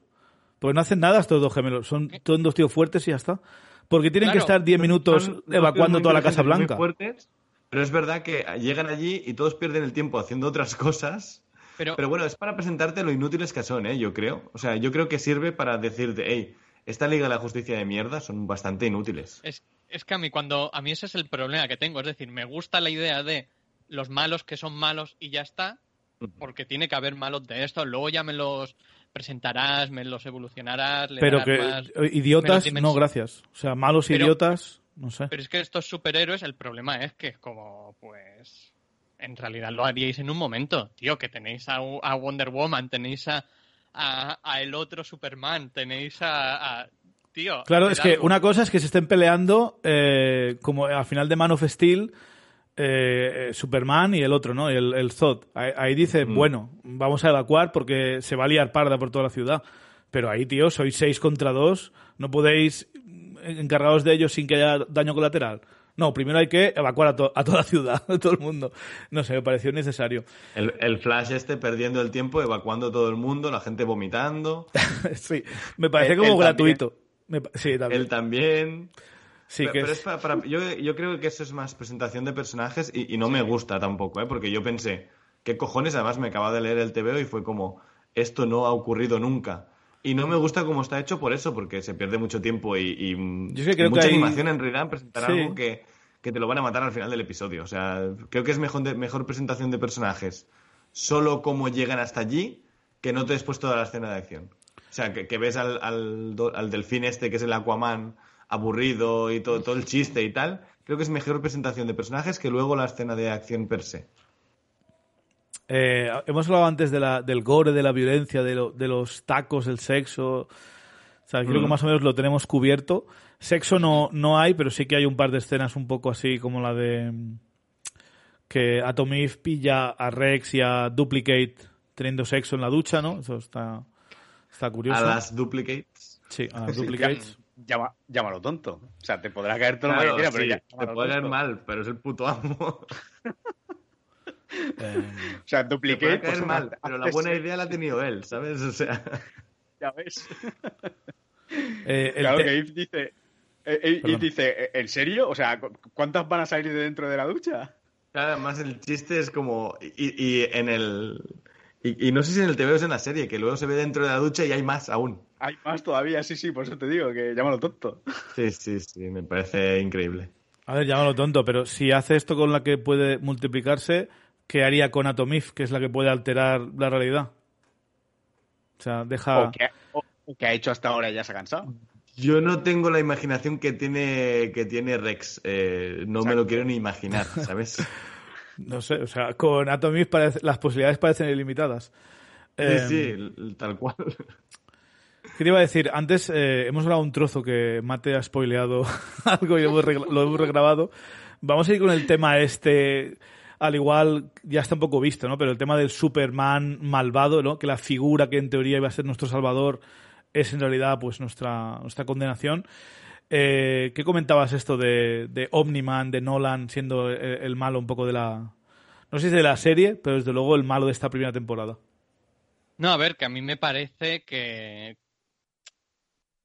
que es un poco, que ya está muy visto esto, que es decir, que hacer que el Superman sea el, el malo eh, a mí personalmente ya es una cosa que me cansa. O mejor en su momento cuando lo hizo ya sí que era un poco más original, no lo sé.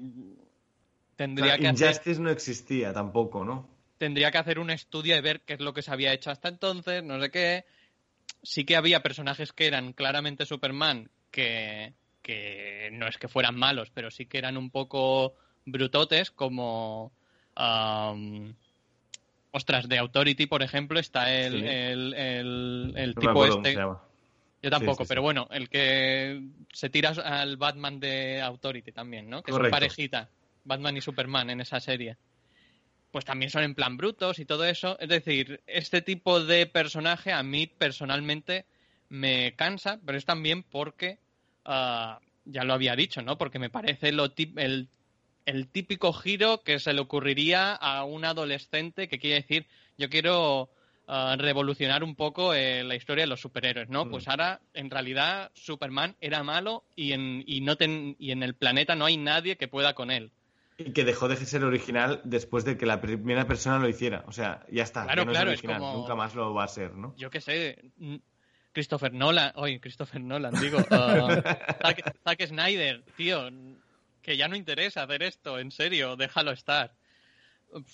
A mí es que me cansa mucho todo, todo esto porque no veo que, que, se puede hacer que, sea interesante más allá de, decir, uh, es el malo, vale, pues ya está. A ver, a mí en, el caso del eh, Injustice, en el caso del Injustice sí mm. que me gusta todo el tema de Superman siendo el malo, porque no solo es él, sino que es un montón de villanos y héroes y es todo el status quo del planeta que cambia con él, ¿no? O sea, no es que haya un supervillano, sino que ha, hecho como que ha convertido en una dictadura el mundo para... Bueno, le ha salido mejor que Nolan, que es lo que pretende. O sea, Nolan pretende eso en realidad. Sí, pues por eso me gusta Injustice esto y me hubiese gustado que lo hubiese adaptado Zack Snyder en su momento. Pero siempre me he quejado de que quería llegar a ese punto demasiado rápido, en mi opinión, mm. eh, antes de habérselo ganado.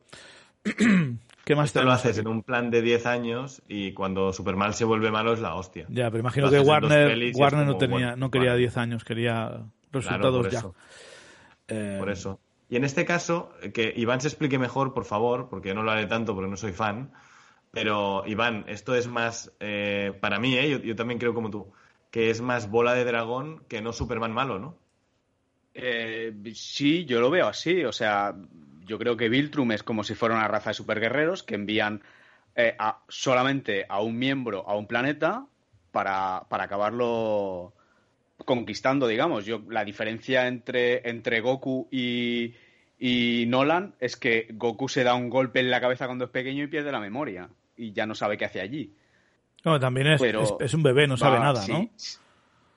no, pero en teoría se, le debería activar la, entre comillas, misión, ¿no? O sea, cuando creciera. Como un videojuego. Ahí, exacto, sabría, sabría lo que tiene que hacer. Uf, eso. Pero como se da golpe en la cabeza, no. Eso, Igualmente, eso creo que lo añaden luego. Eso creo que lo añaden en Dragon Ball Z. No, Eso ya no, me meto porque no soy fan, ¿eh? Yo... Y, igualmente, hay que decir primero que, que Akira Toriyama para hacer Dragon Ball Z se inspiró mucho en Superman y se ve bastante en plan la raza esta, el extraterrestre que ha llegado a la Tierra y se ha convertido en héroe, porque lo han cuidado bien y, demás. Está tal cual. También sí, sí, es, eso, exactamente. También diré que la continuidad de Dragon Ball es un poco extraña porque ahora, si has visto la única peli buena que han hecho últimamente, que es la de Broly, que está súper bien, ahí cambia bastante la cosa. ¿eh? ahí sí que es mm. totalmente Superman y son los padres que lo llevan cuando está a punto de destruirse el planeta, lo lanzan y demás. Ahí sí que es totalmente Superman y, y, tío, entiendo que, que veis la referencia a los guerreros del espacio, pero es más directo a, Superman. Sí, pero yo entiendo que cuando lo escribió Kirman, la referencia era esa. O sea, eh, o sea, que ahora hayan cambiado Bola de Dragón y tal, sí, pero yo creo que la referencia de Kirman es Bola de Dragón. Te lo compraría, Dani, te lo compraría si en algún momento, y no me spoilees, hay alguna transformación. Eh, yo es que, yo no haya visto, no. O sea, que de momento tampoco te puedo spoilear. ¿eh? Y, te diría que no a eso, primero, porque um, Dragon Ball llegó bastante tarde a Estados Unidos, llegó a finales de los 90. Eh, Kirman es un fricazo de la hostia, ¿eh? O sea, eso no lo. No sé, ¿eh? Yo. Igualmente, si tengo, que, si tengo que sopesar entre um, Superman, que es una institución en Estados Unidos, eh, igual que todos mm, los, los superhéroes de DC, que es súper importante, todo el mundo sabe quién es Superman, y Dragon Ball, que por mucho que tenga éxito y demás, es bastante más de nicho, o dejó de ser de nicho bastante más tarde, porque ya digo, llegó muy tarde a Estados Unidos, ¿eh? llegó a finales de los 90, principios de los 2000.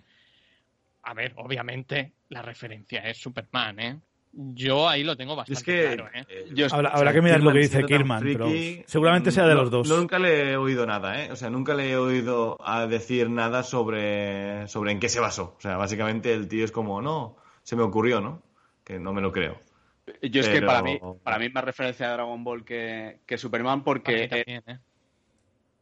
yo, yo creo que, o sea, Superman lo envían a la Tierra para salvarlo de la destrucción del planeta y, y, a, Goku también. O sea, se está destruyendo el planeta Vegeta y lo mandan lejos. Pero, pero, lo, que hace, pero lo que hace la raza de superguerreros es... Eh, según la peli que veas, según el episodio que veas. Yo el que recuerdo de hace 15 años es que se está destruyendo el planeta y lo mandan para salvarlo. a, él, a él y a, varios más. Eh, no, no, sé si lo han ido cambiando, pero... Igualmente yo veo la referencia, lo que dice Iván es que em, Nolan va, eh, él, queriendo, ¿no? y que la raza entera es superguerrera se dedica a conquistar el, puto universo, ¿no? Pero bueno, de adulto. Nolan ya llega de adulto a la Tierra. Claro, y ya llega de adulto. Pero es el girito, es decir, no van a hacer... Es decir, el hacer el Superman malo es precisamente eso, hacer una raza de, de héroes que, que viven en un planeta en el que todos son hiperpoderosos, ¿no?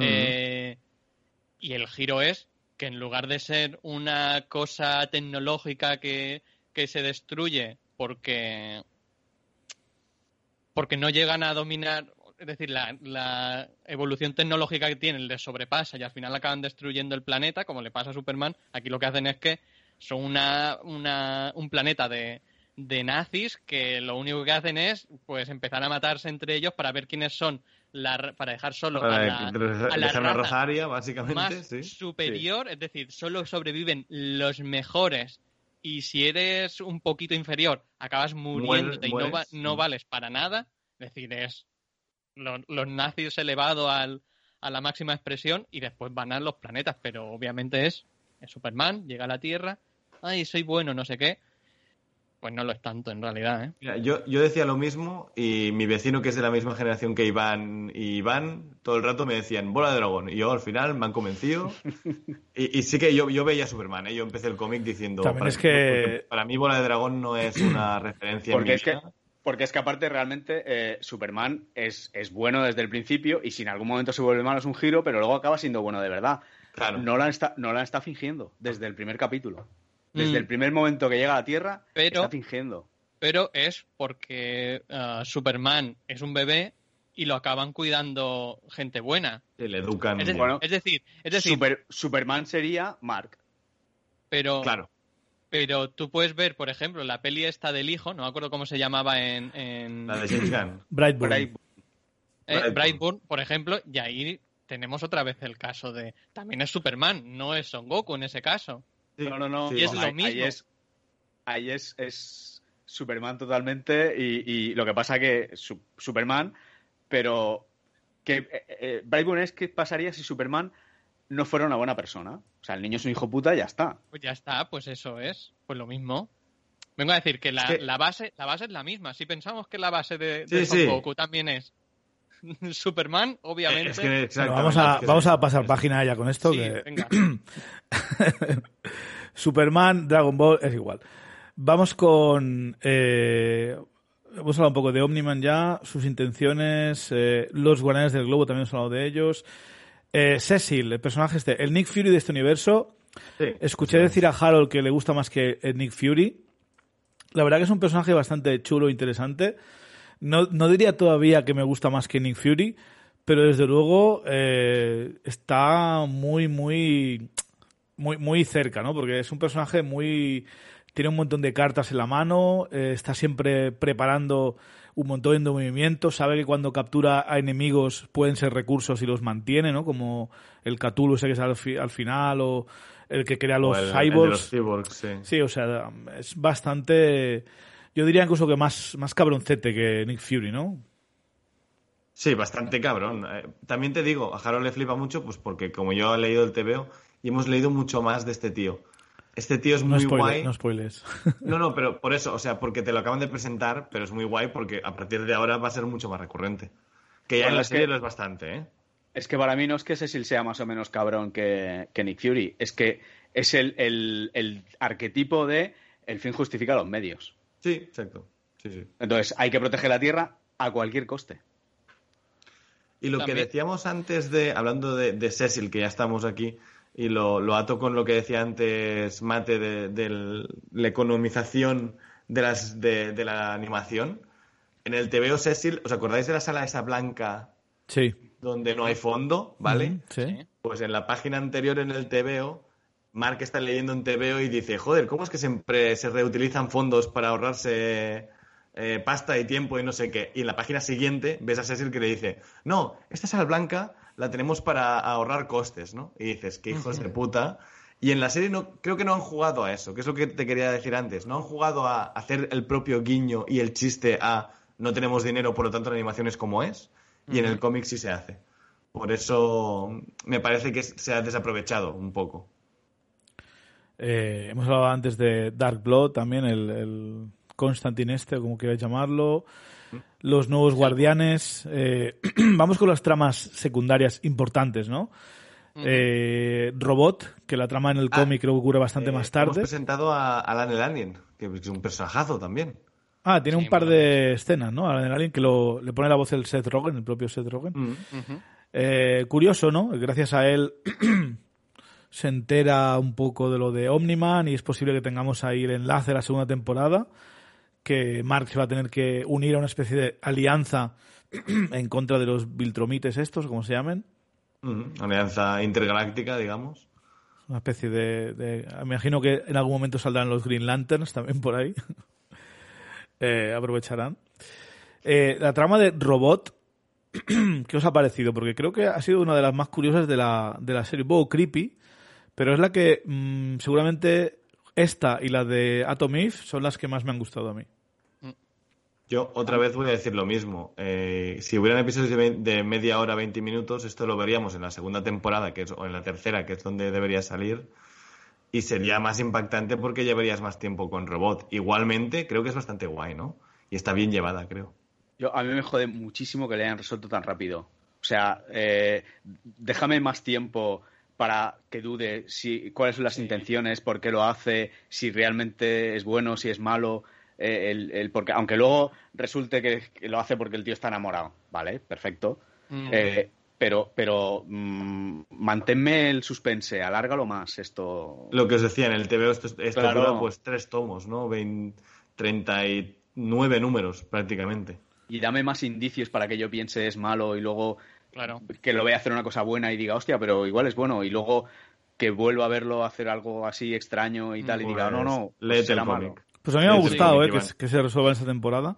A, a, mí es que tengo el problema como que todo de toda la serie, ¿no? Que, que todo va demasiado... A mí me parece mal que se haya resuelto tan rápido porque creo que al principio sí que está muy bien ahí, como lo ves como muy oscuro y dices, hostia, esto va a ser una especie de de Visión y Ultron ahí todos juntos, que están mm. planificando a las espaldas para hacer algo. Y no sé, al final el problema es que tampoco, aunque me gusta la, la trama y también es de las que más me han gustado, es como, bueno, vale.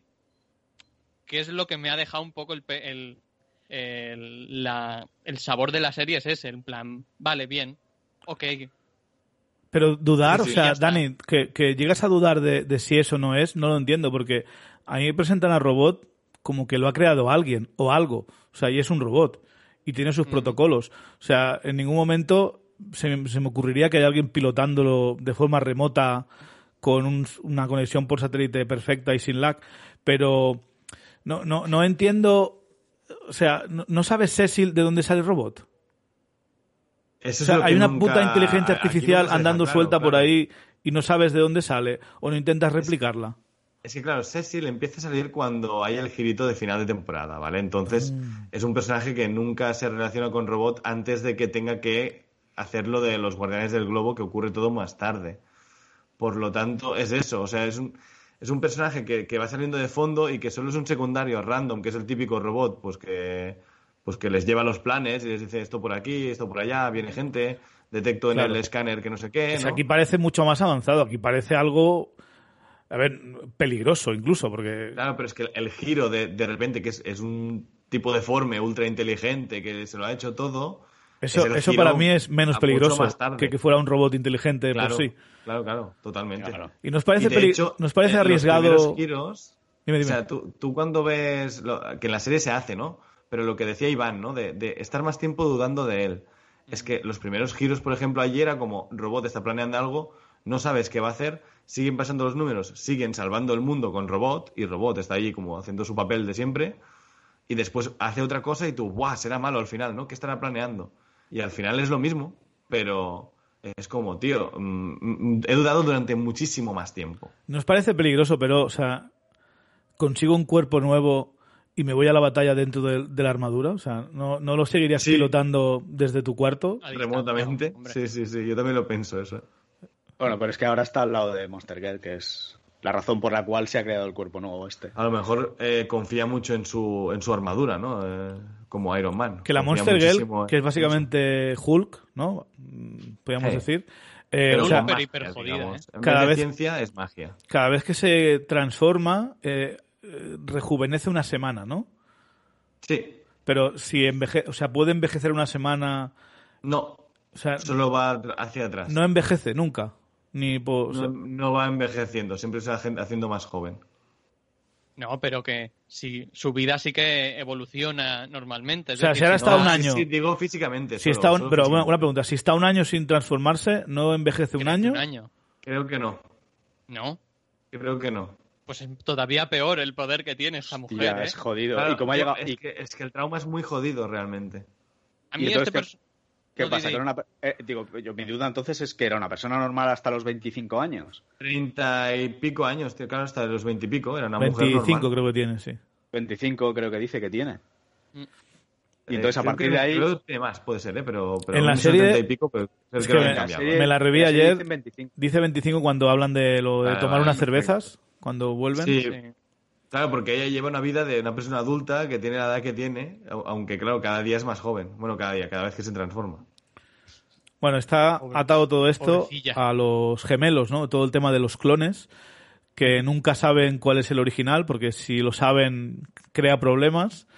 Eh, entonces imagino que cuando escapan de la cárcel que les ayuda Robot y uno de ellos muere, eso lo tenía planeado Robot, ¿no? Para obligarle a montar el laboratorio de clonación y eso. Seguramente. O es, casualidad. Bueno, yo qué sé. Es igual, si al final siempre están muriendo uno de los dos, ¿eh? Si es, algo tan recurrente que al final es hasta divertidísimo, ¿no? Que es como, mm. mira, otra vez.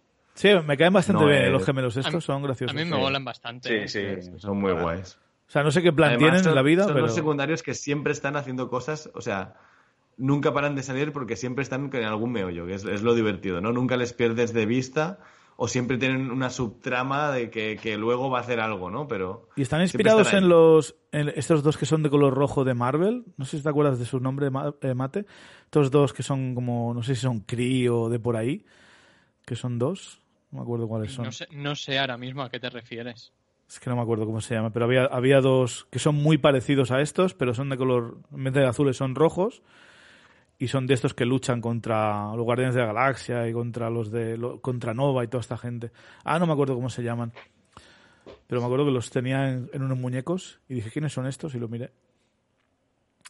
Pero bueno, eh, a vosotros no suena de qué está basado estos dos, ¿no? No, no, no, no, no, Es de esas referencias que no he, no he pillado yo. La trama de Atom Eve, que yo al principio, como vi la, la serie sin subtítulos, pensaba que era Adam Eve.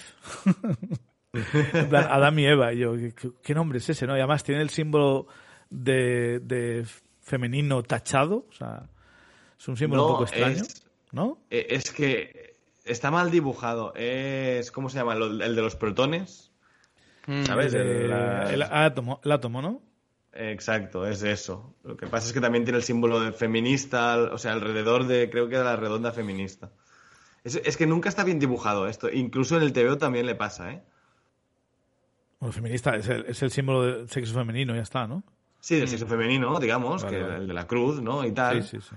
Y, y, arriba tiene, o sea, y en la redonda del, de, de arriba es donde tiene los, los protones estos. y básicamente esta bruja escarlata. Bueno, los átomos, que, por eso se llama Atomic. Porque... Sí. Eh, bruja eh, escarlata, que su trama... Sí, pero es como mucho más científico. Ella lo que hace es que conoce todos los enlaces eh, atómicos de las cosas y los puede modificar. Eh, Dani, Bruja Escarlata. El, hombre, entonces, no, el, hombre molécula. sí, sí. No, pero la representación de los poderes es sí, Escarlata tal cual, ¿eh? Vengo a decir. no, claro, claro, pero, te la justifican como mucho más científica. pero, ¿cómo, pero ¿cómo lo conoce? ¿Lo, ha estudiado eh, durante sí, de 200 era años? ultra inteligente y, se lo ha estudiado, o sea, lo sabe al dedillo. Bueno. Uf. Sí, sí, hay, un, hay, un, número de origen y se ve ella de joven estudiándolo y como es súper inteligente. Eso me parece más falso que, que, le pues, caiga un rayo y le dé esos poderes. ya ves, sí, ¿eh? sí, sí, sí. Es como lo eh, típico de decir, bueno, no puede ser mágica y ya está, pues no. Pero, sí me gusta mucho este personaje eh, por todo lo que pasa con su familia, ¿no? Lo típico del padre conservador que, ¿no? Que lo que tienes que hacer es dejar de ser superhéroe, casarte y tener hijos ella que no lo soporta, que, se quiere ir de casa y realmente se pone a salvar al mundo de un modo mucho más eficiente, ¿no? Que es creando... Del modo más eficiente que has visto en tu vida en cualquier sitio de superhéroes. Sí, señor, ¿eh? sí, sí, sí. Es la única salvadora de verdad del mundo o que hace cosas por el planeta que he visto yo de verdad, ¿eh? Porque un superhéroe es reaccionario, ella no, ella acción, o sea, es, es acción, no sé cómo llamarlo, ¿no? Claro, es activa ahí están los Vengadores, ¿no? Que es preventiva, sí, el, nombre de los Vengadores ya lo dice Tony Stark, ¿no? No, son, no son, los Prevengers, ¿eh? Son los Avengers. Eh, pues es, posteriori. El chiste este es Atomif, ¿no? Realmente. Es como si Tony Stark, en vez de, de fabricar Ultron y luchar contra, contra Thanos, Iron Man se pusiera a mirar a toda la gente que ha puteado en su vida, fuera a ver qué tal están, les fuera a dar un poquito de ayuda económica, para evitar que se convierten en supervillanos, ¿no? Es un poco esa idea. Totalmente. Eh, Titán, el personaje este que interpreta Mahershala Ali, que es una especie de, como es con Luke Cage de, esta serie, ¿no? un, poco su poder. Luke Cage, pero tiene también yo veo con, la capa esta rocosa que se le pone, también es un poco Absorbing Man. Mm. Por el tipo de efecto. Visualmente, ¿no? Sí, visualmente. Visualmente me parece más Absorbing Man, pero sí, es tal, cual Luke Cage. Vamos. Es un tío que tiene su familia, que está pasándolo algo mal, que el Machine Head este, pues, está abusando de, eso. Y lo que hace es eh, conseguir la ayuda de, de Mark Grayson para llegar a, al poder, ¿no? Eh, le sale bastante bien la cosa, aunque la batalla es súper... Yo creo que no es que él quiera el poder antes, sino que al ver el hueco de poder ha dicho, bueno, pues me meto yo aquí. No, no, no, no, no, Yo creo que engaña completamente a Mark y es su plan desde el principio. además está cantado. Es que en la serie es mucho más así, pero después dices, claro, está cantado no, te lo veías venir en realidad, ¿no? Pero, porque además cuando Mark está medio muerto en el suelo después de que lo reviente Battle Beast, eh, cuando, cuando ya consigue que, le, que el Cecil le quita el de esto tal, se acerca y le dice al, al Mark, le dice, eh, lo siento chaval, no, es nada personal. Es verdad. Pero creo que lo, que, te lo ha utilizado desde el principio, que además, aún te voy a decir una cosa, no sé si Nolan ya lo sabía que iba a pasar, porque eh, cuando están en la, en la mesa los tres que, que dicen, no, es que mira, eh, creo que voy a ayudarle y tal, eh, la intenta decirle, mm, ten cuidado, porque si tú crees que estás haciendo el bien, pero a lo mejor no. Y la madre le dice, dice, no, no, hay que ayudar, si tú crees que lo tienes que ayudar, tienes que ayudar a la gente y tal. Y de hecho, Omniman, yo creo, eh, hay una escena que se ve desde lejos que está viendo cómo le están dando la paliza. Yo es que llegué a pensar, llegué a pensar que Omniman se había como disfrazado y se había convertido en el, en el Thor este que es un león con un martillo. Digo, a ver si se ha convertido en este solo para palizar a su hijo y darle una lección. Llegué a pensar eso. Porque digo, ¿cómo se ah. está quedando Nolan quieto mientras están matando a su hijo? Es un Viltrumita, o sea, su, su, raza va de si mueres es porque eres débil, ¿no? O sea, yo entiendo que, que en su caso está allí viendo a ver si su hijo muere porque es un débil y no vale la pena. Pero que va a, va a, verlo porque él sabe que va a pasar eso. Y él sabe que, ¿eh? el tío lo que quiere es. Eh, o sea, que lo ha engañado para, para suplantar al otro como, como capo del crimen. Yo te lo eh, compro, eso, ¿eh? ¿eh? Por cierto, después viendo esta escena, lo ya había visto unas cuantas veces, ¿no? Pero lo desacertado que es el nombre Invencible, ¿no? Para este chaval, que, le pegan una de balizas al pobre. Es que otra vez es como el personaje se crea al final de la temporada, ¿no? Porque es a partir de ahora voy a tener que ser invencible. Mm. Porque voy a ser el, hombre que tenga que defender el planeta porque, porque mi padre es un cabronazo, básicamente. Ya, ya, ya, Pero yo creo que, yo creo que no puede ser invencible si ha tan vencido. ¿eh? Invencible y él apalizado. Hay muchísimos memes, ¿eh? Es normal, pero... ha buscado, pero es como. Sí. Pero aparte, aparte le pasa cuando, cuando conoce a, a Atomif y luego se ven en el, en el, en el instituto que le dice dice, ah, hola, eres tú y tal. Dice, gracias por salvarme ayer y tal. Dice, ah, eres, sí, soy invencible. Y él le dice, mm, bueno, un poco sobrado, ¿no? Y él dice, bueno, cuando lo digo en voz alta suena peor. Sí, sí, sí. Y, luego... Es que además como se lo inventa allí en, dos segundos cuando se están probando el traje, ¿no? Es como, ay, ¿cómo me voy a llevar? Se lo dice su padre. después... Eh, se lo dice su padre. Si consigues hacer todo esto, llegarás a ser invencible. Invencible. Y él dice, se hace una bombilla en la cabeza, ¡cling! Ya tengo idea. A mí me gusta mucho que en la serie, eh, cuando se va a mencionar antes de los títulos de crédito iniciales, ¿no? Nunca suena, ¿no? Y es, y te salen los títulos. Sí, a mí eso me parece original, ¿eh? eso me parece chulo. Está muy chulo ese. Como han jugado con la sangre también, ¿no? Porque cada vez la mm. serie se va haciendo más, eh, entre comillas, seria. Vale. Y, se van manchando los títulos de sangre, y eso está, está guay. No sé si me dejo algunas de las tramas secundarias importantes. Vale, luego tenemos algunas tramas, como la de la invasión, invasión interdimensional, ¿no? que ocurre en el episodio 2 o 3. la de Marte es importante. Sí, la, tengo aquí apuntada. Para mí es como secundaria porque de momento no, no ha pasado nada más.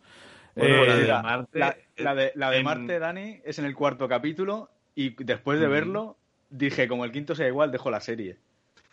Es que la de Marte, no sé si os habéis fijado, después de cuando vamos a ver lo que va a ocurrir al final de temporada, ¿no? Que hay, nos hacen un poco, un poco de, de, imágenes, ahí vuelve a salir. Por lo tanto, esa, esa trama será importante a futuro, ¿no? Por eso lo, digo, ¿eh? porque lo que pasa el episodio que, sí no es, no es genial tampoco, pero... Lo que decíamos, antes, de, lo, que decíamos antes de que los episodios en 45 50 minutos se hacen muy largos, en el segundo capítulo tenemos una inversión alienígena. Pero que es que, es que hay la invasión, lo rechazan, al cabo de 10 minutos vuelven a, a invadir otra vez, lo vuelven a rechazar, y al cabo de un cuarto de hora vuelven a invadir otra vez, y entonces es cuando Nolan se va al planeta con ellos por el portal dimensional y los revienta y tal bueno, vale, o sea, hemos tenido una invasión que, sí, que no, que sí, que no y tal. Y entonces, dos capítulos después, ¿me vuelves a dar una invasión alienígena otra vez?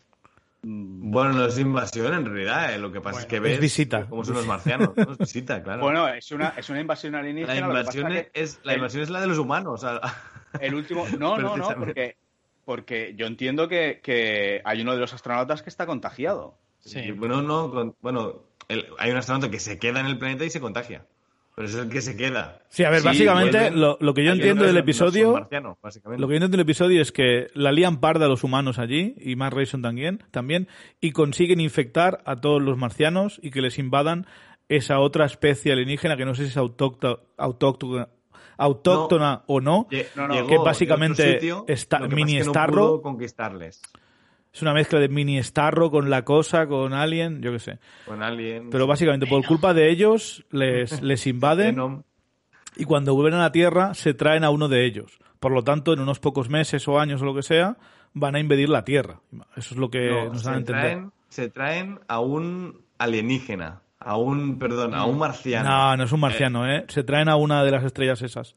Se lo, lo vi ayer. Entiendo, en la serie no, en el cómic no, seguro, ¿eh? Yo entiendo que es, yo entiendo que es un marciano contagiado. Sí, exacto. Mm. O sea, es un marciano, es un marciano con la estrellita. Los ¿eh? marcianos no se pueden contagiar porque porque como son deformes. Pues uno de los humanos tiene la estrella. No se pueden adherir.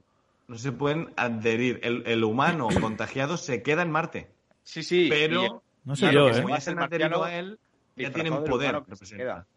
Eso sí que lo entiendo pero yo entiendo que ese también porque tiene como un corte en el brazo y, se ve se ve como si estuviera infectado. A ver, es que a, nivel de, trama es menos interesante si un marciano de mierda viene a la Tierra que como la lie parda le dan dos galletas y ya está, a que venga alguien infectado con esa estrella que puede tomar todo el mundo. El, el, marciano es bueno, es un personaje pues que está ahí, de hecho ya hay un marciano en la Tierra.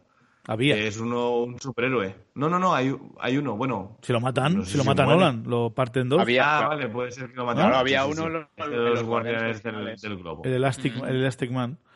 Bueno, el no, me, marciano, vamos. No, me acuerdo, no podía, no pondría la mano en el fuego, pero estoy 90% seguro de que es uno de, uno de los parásitos que llega a la Tierra. ¿eh? Y eso es lo que realmente te ponen una música así, plan tensa, de tan, tan, tan de que va, de que va a haber problemas. Que van a venir parásitos a la Tierra, sí, pero vienen de Marte. Al menos en el TVO vienen de Marte directo con una nave. O sea, no es. Pues ese. No están en la Tierra. Los ese pondrá una parabólica y les llamará por Skype y le dirá, ya podéis venir. Porque tenía pinta. Eh, la, la inversión internacional, Marte, el creador de Cyborg Zombies, el amigo del espacio. Sí, más o menos ya creo que ya lo hemos cubierto todo. No sé si. Si queréis alguna, algún comentario para finalizar eh, la temporada esta. Eh, Oye, más o menos hemos cubierto. Y el episodio final, ¿no? Que no hemos hablado. Ay, perdona, sí, el episodio final, tío. Final. sí. eh, a ver. es bueno ver al menos, ¿no? Este combate contra el Cthulhu, este raro eh, dopado con, con, un montón de drogas y que básicamente está a punto de matar a Omniman. Así que lo que hay que hacer es clonarlo, hacer una veintena y cuando lleguen los Viltromitas, soltarlos y ya está, ¿no? Ya está solucionado. Sí, pero también se puede encargar el planeta, entiendo, ¿no? No lo sé. No, le, vas un segundo por detrás, le metes un relojito, lo teletransportas y ya está.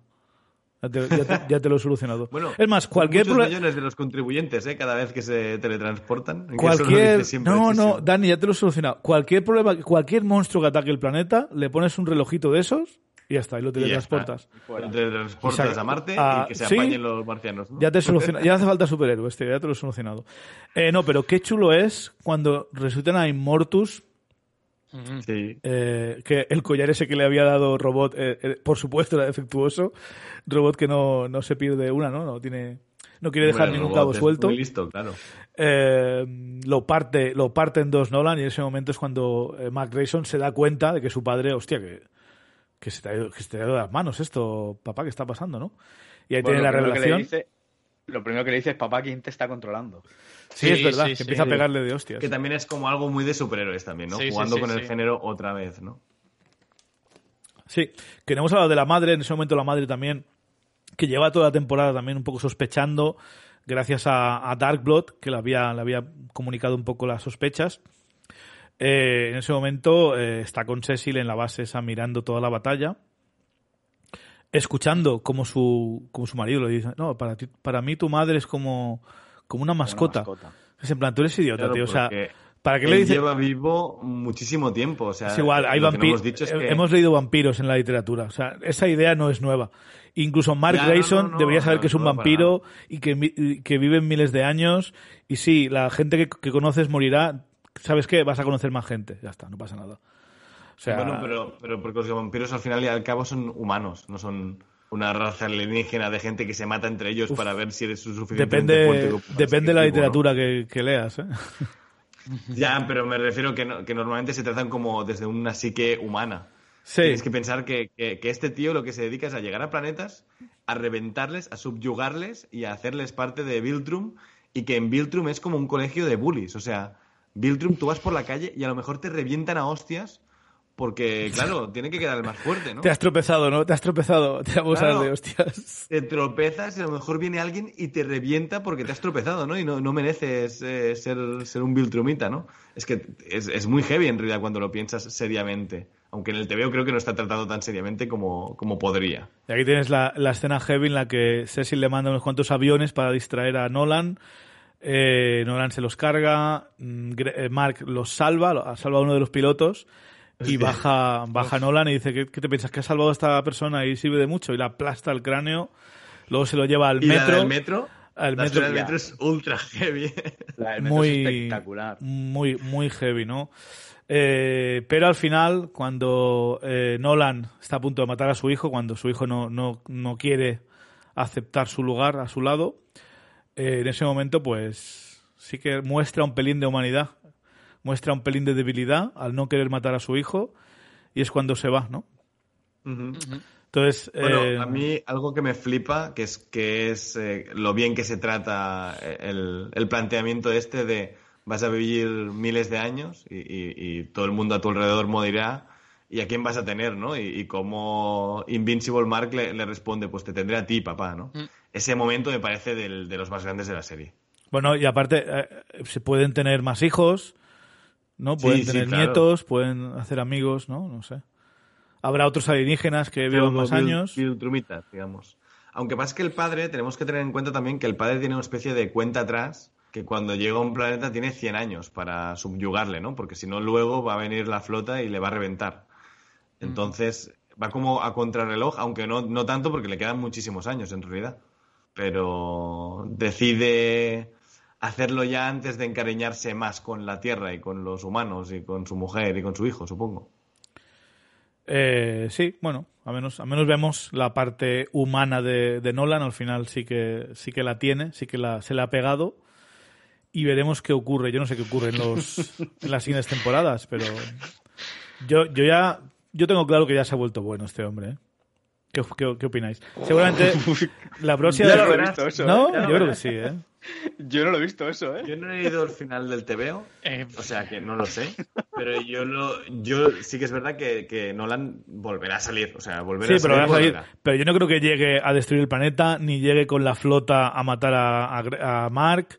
O sea, yo creo que ya. pero, pero Nolan vuelve a salir un momento y no está en Viltrum. O sea que ya veremos lo que hacen. ¿Tú, Chevy, tío. ¿Tú crees que estoy redimiéndolo ¿eh? muy rápido, no? Sí, em, No digo que sea que, que esté perdonado, digo que ha cambiado. Hemos hablado de, Winter Soldier y los problemas para redimirlo no, y pero, ahora este. Pero yo no estoy diciendo redimirlo, Mate. Yo no estoy diciendo que le perdone la gente. Ha cogido la cara de su hijo y se la ha pasado por todo el metro reventando a Peña, básicamente. Esa, escena es como, tíos, es, muy heavy. Está pasando mucho. Yo creo que esto es como cuando un superhéroe mata a alguien, cruza esa línea de, matar a una persona y empieza ya a matar porque pierde el valor la vida. Eh, o Batman, ¿no? Batman nunca quiere matar a nadie, a menos en, los de Nolan, de Christopher Nolan, perdón, porque es una línea que si cruzas te, estás como al otro lado, ¿no? Entonces yo creo que el primero. esto es lo opuesto. Nolan ha cruzado la línea de, sentir como amor, algo que solamente los Viltromitas no sientan. Eh, y creo que es como el inicio de su redención. O sea, yo creo que ya se va a ver bueno. Yo no digo que le vayan a perdonar ni que sus pecados estén libres. Yo sencillamente creo que la próxima vez que salga, seguramente harán el teaser de que nos lo vendan como el enemigo otra vez, como hicieron en Terminator 2, pero yo creo que irá a ayudar a su hijo. No tengo ni idea, no me lo spoileéis en los comentarios, no seáis gilipollas. Pero... No, por favor, que no digáis nada. No os spoileéis. y, de hecho, yo, yo, os voy a animar que si queréis saber cómo termina, como el cómic está terminado, lo podéis leer entero. O sea, que son 13 tomacos que está editando DCC ahora, porque van por el primero. no me gusta tanto como para leerme el cómic. Después de la segunda temporada, ya veremos. mucho mejor, ¿eh? O sea, si entras en el TVO, el universo mola bastante más. Porque en la serie, ya os digo, es que claro, el, el primer tomo de 13 números que se leen en nada ya, pero me estás diciendo que las tramas secundarias tardan mucho en llegar, entonces me imagino que me tendré que comer mucho más de Mark. Y como es de lo que menos me gusta. De hecho, lo que ha ocurrido en esta primera temporada es lo que ocurre en los dos primeros tomos a nivel de secundarias, o incluso tres. Y es que es porque las han juntado todas aquí, o sea, las, son las mismas tramas. No, no hay más tramas que te vas a tener que comer, ¿eh? Bueno. O sea, en realidad, eh, es que, Al igual lo en realidad ha ido muy rápido en muchas cosas y muy lenta en otras. Pero bueno, en general, no sé qué os ha parecido a vosotros, damas y caballeros, los oyentes. Nos podéis comentar si habéis visto la serie. Bueno, si habéis llegado hasta aquí, imagino que la habéis visto. ¿Qué os ha parecido? Si os gusta, si veréis la segunda temporada. Yo tengo un amigo que vio dos capítulos y lo dejó y googleó en internet porque Nolan era malo y dijo, menos mal que la ha dejado. Eh, de mi entorno. Joder, es un spoiler muy jodido para hacerte si quieres seguir la serie, ¿eh? Porque a lo mejor. no quería seguir la serie, solo quería saber por qué los había matado y ya está. Eh, de mi entorno así, aparte de, vosotros, no conozco más gente que esté viendo la serie. La he recomendado a varias personas, pero creo que la animación cuesta vendértelo, ¿no? Aunque digas, no, es como un poco rollo de voice, tal. No lo sé, al igual. Yo creo que no es para nada de Voice, ¿eh? pero. Es lo más parecido que hay para decirle a alguien. En plan, Es como The Voice, pero en dibujos y, los portas son superhéroes, es lo que digo yo, ¿no? Eh, pero no sé. Creo que es una serie que está curiosa y la segunda temporada, que seguramente llegue en la segunda y tercera más o menos a la vez, porque la animación siempre un suele... año más tarde, supongo. La animación siempre suele contratarse, sí, ¿no? Claro. Y la tercera va a llegar un año más tarde porque ya estará hecha, creo. Bueno, un año, un año está bien. Eh, veremos cómo lo hacen. Pero en general, conclusiones finales, chicos, ¿qué os ha parecido la serie así? Eh, si tuvieras que puntuarla, yo qué sé, no me gusta puntuar, pero yo creo que es una que, está bien. No es excelente ni mucho menos, pero se puede ver. Eh, a Dani creo que a ti es el que más te ha gustado. yo os animo a continuar. No sé hasta qué nivel tu influencia es del cómic, ¿no? Un poco tú sabes todo lo bueno que va a venir. No, pero porque sé lo que va a ocurrir, claro. Y eres como más permisivo, ¿no? Es eso. Sí. No, no, y simplemente que es porque, o sea, yo animo a la gente que la empiece porque sé que va a mejorar. Porque ahora ha sido una presentación muy corta, que está bien, que es correcta, pero que yo hubiera hecho el giro mucho antes y hubiera, y hubiera tirado más. Hacer una primera temporada de un tomo de 13 es como jugártela demasiado a, que te renueven para 10 temporadas o algo así. Bueno. No sé, cómo lo, veis, ¿eh? pero, pero yo creo que si han hecho una temporada de un tomo, prácticamente va a ser tomo por temporada y me parece arriesgado, la verdad. No, bueno, no sé, no he leído el cómic, desconozco Eh, pero yo creo que en, animación no te van a aguantar 10 temporadas. Por eso lo digo. pero ya ni el público, ¿eh? No, no, no, no, nadie, nadie, ni el cast ni el público. por eso, por eso 10 años me parece exagerado. Bueno, pero también, eh, si es verdad que se ha inspirado mucho en Son Goku, como dices tú, eh, Dani y Iván, eh, en Dragon Ball Z, mm, vista una saga, vista todas, porque siempre ocurre lo mismo, ¿eh? Bueno, pero eh, no sé, no sé cómo será, no sé cómo será aquí. Japonés.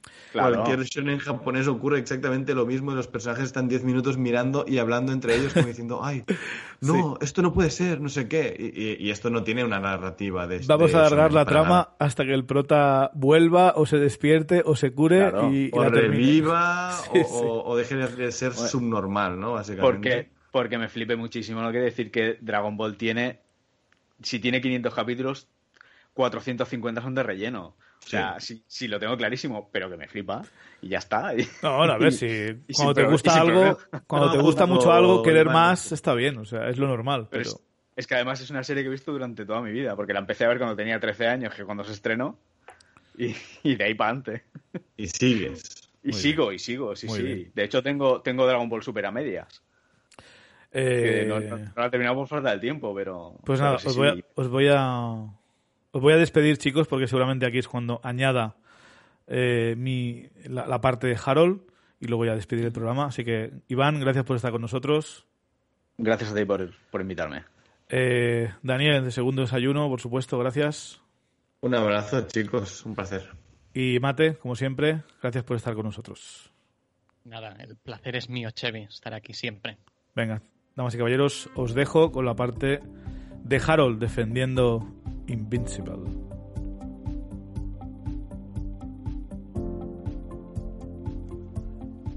Bueno, aquí estamos con Harold esta mañana de, miércoles, un par de días después de grabar el, programa original. Así que es posible que me olvide de algunos puntos de los que hablamos hace un par de días ya, pero bueno, creo que más o menos me acuerdo de lo necesario, lo tengo apuntado. Eh, Harold, antes de, que te toque un poco defender eh, las críticas de la serie, que es lo que me interesaba. Te dejo que me digas a ver qué es lo que más te ha gustado de Invencible eh, y lo que menos te ha gustado. Puedes, puedes usar spoilers aquí. Spoilers de, la serie, no, de, no del cómic. No, claro, claro, me, me imagino. a ver, a mí lo que más me ha gustado, y sé que es un poco injusto, ¿no? Pero me ha gustado mucho que te cuenta lo mismo que los cómics, pero no te cuenta lo mismo que los cómics. O sea, es un poco difícil de explicar. No sé muy bien cómo van a dosificar los arcos, pues porque han eliminado algunos, han cogido otros que vienen más tarde dentro del cómic, han cambiado cosas de los personajes. Eh, es lo suficientemente igual como para que yo no ande perdido, ni mucho menos. Yo sabía perfectamente todo lo que iba a ocurrir, pero lo suficientemente diferente como para que aún así a cada capítulo diga, ah, pues mira, han cambiado esto. Y en ese proceso además han actualizado muchas cosas. Por ejemplo, el amigo de Mark William, que pasa de hacer comentarios, no vamos a decir que homófobos, pero sí que como muy de principios de los 2000. Por ejemplo, cuando los... Bueno, hay un momento en el que dice que algo es muy gay en el cómic, ¿sabes? Y, en la serie, en cambio, pues es gay. O, por ejemplo, el hecho de que la madre Mark Grayson eh, sea capaz o independiente a nivel económico en los cómics no es así, al menos en este punto del cómic. Y, eso me ha gustado bastante. El casting, el casting me parece brutal.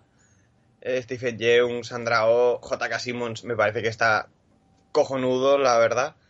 Eh, Seth Rogen como Allen el Alien también me gusta mucho. Y, y, me gusta también que, sobre todo, que yo siempre he dicho que me gusta Invencible, porque entiendo que es un poco lo que siente la gente cuando lee Superman Solo que yo he dicho mil veces que a mí Superman no me gusta porque me parece aburrido. Y en cambio, pues Invencible sí que me parece que es entretenido porque, bueno, también porque es un poco esa historia de, iniciación, ¿no? Pero me gusta eso. Mark Grayson para mí es como un ser de luz. Es, es, el bien absoluto, lo que pasa es que está en prácticas y aún le cuesta. Y, y que él sea tan bueno o tan buena gente o tan buena persona no me tira para atrás como si pasa con, con Superman, ¿no? Y eso es lo que me gusta. Lo que no me gusta que, bueno, al estar adaptando un cómic, pues los tiempos y los ritmos son diferentes. Y sí que tengo que admitir que hacia la mitad de, la serie eh, baja un poco de revoluciones. No es que deje de entretener, no es que deje de gustarme, ni mucho menos. Pero sí que al mostrarte al final del episodio 1 la, matanza de los Guardianes de la Galaxia, tú estás viviendo la serie y dices, pero es que yo solo quiero que me cuentes qué ha pasado ahí, todo lo demás no me importa. Y eso juega un poco en detrimento a tramas que sí que me parece que son interesantes, pero que el espectador está pensando constantemente qué es lo que está ocurriendo con Omniman. En el cómic, em, o me dio a mí esa impresión que lo del padre, o sea, de que matan a los guardianes y descubres que ha sido él, a que se revela para Mark Grayson, a mí me dio la impresión de que pasaba menos tiempo que la serie. Y, creo que eso también juega en favor de, de, esa historia que no, no, te centras tanto tiempo en ella y puedes disfrutar un poco de los personajes, incluso cogerles un poco de cariño, porque yo me di cuenta, ayer veía el, el piloto con un grupo de amigos y me di cuenta que a cada rato le decía, oye, esto es un pastel, pero tranquilo, que luego se pone interesante. Pero claro, la serie tiene que ser un pastel porque en el primer episodio ya te quieren enseñar esta matanza como para hacer el contraste, ¿no? En cambio los cómics tienen varios números para que tú cojas cariño a los personajes de manera un poco más natural y luego te pegue el girito. Yo creo que esos serían los, fallitos que he encontrado yo, aparte de que la animación aunque tiene momentos muy imaginativos y muy chulos, como el momento en el que Omniman va a la dimensión de los flaxanos o, la propia matanza de los guardianes, que a mí me flipa, eh, sí que tiene muchos momentos en los que no está ocurriendo nada, igual de conversación, igual de gente paseando, en los que no es un tipo de animación que a mí me, mate. Pero bueno, esto es a nivel, a nivel técnico, que me suple de otras maneras, como puede ser la banda sonora, que me parece que la banda sonora es, es brutal. Y esto es un poco, pues a grandes rasgos, las, las cosas que más me han gustado y menos me han gustado de la serie. Perfecto, vale. Eh, a ver, las críticas que, que, salieron, o sea, el programa fue bastante, a ver, yo, yo diría, no sé si los oyentes están de acuerdo, fue bastante más positivo de lo que pensaba. Eh, tenía el miedo de que íbamos a rajar demasiado porque no habíamos, ninguno de nosotros, salvo Dani, éramos demasiado fans de, de esta primera temporada. Eh, Amate, por ejemplo, está un poco cansado, y eso imagino que es el que ha leído muchos cómics ya, está mucho, muy cansado ya del tema este del Superman malvado, ¿no? Del el concepto este de un Superman que ha llegado a la Tierra y en vez de ser el héroe, pues es el malo de la peli, como ya vimos en, yo qué sé, Brightburn, que es una, una, peli indie de terror que muy poca gente ha visto, por supuesto, o también en, el caso de The Voice, ¿no? Que es algo mucho más vivo en la memoria de, de todos eh, ¿Tú crees que el concepto este del Superman malo eh, no, es algo que defina a la serie en sí, ¿no? Al igual es algo solo de la primera temporada y ya está, ¿verdad? ¿O qué? ¿A ti te da igual? Eh, no, primero a mí me da igual porque yo no considero que haya tantos Supermanes malos. Está Brightburn, los Elseworlds de DC, pero que tendrán también cómics del Batman malo y estas cosas. Y The Voice, es que no, es que para mí Homelander no es un Superman, ¿no? Porque no. Porque no lo es y, ya está.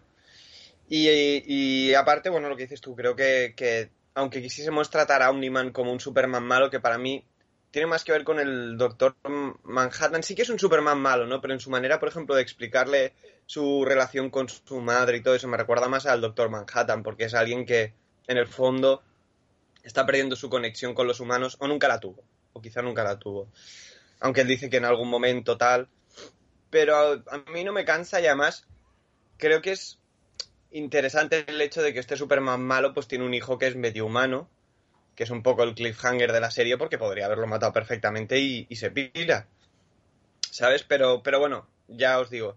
No, yo me he leído de los cómics, no me la he leído entera, pero os puedo decir que no es el eje central de la serie, aunque sí que vaya a volver en algún momento, obviamente, no, no, es ningún spoiler.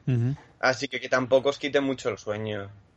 Yo veo más esto como, como un girito que se le quiso dar a, la serie para, atrapar lectores y todo eso, y que para mí funciona a las mil maravillas. sí, sí, a ver, yo, creo que funciona lo que... Sí que es verdad que la idea está del Superman malvado eh, en años eh, hace unos cuantos años, pues ya es una idea que se viene conociendo, ¿no? Desde Injustice también, el videojuego y el cómic ese, desde el universo de Zack Snyder, donde también se ha como ¿cómo decirlo, no? Hemos visto que la, idea del plan de Zack Snyder es en, la Liga de la Justicia parte 2 o lo que sea, hacer que Superman también se vuelva malo. O sea, creo que es un concepto que entiendo a Mate cuando dice que es un poco ya cansado, que no es culpa del cómic de Invencible, que es de los 2000, pero sí que al igual ha caído en este momento, que es un buen momento para un cómic de superhéroes que lo que hace es cargarse un poco algunos tópicos y eso, pero eh, ha caído en un momento en el que la idea esta de Superman malo pues ya está bastante usada. Eh, otra crítica que tenía, por ejemplo, si no recuerdo mal, Iván y Dani, es que no eran muy fan de las subtramas de, la, de la serie. Creían que les añadían bastante relleno, hacían los episodios largos eh, de forma artificial, ¿no?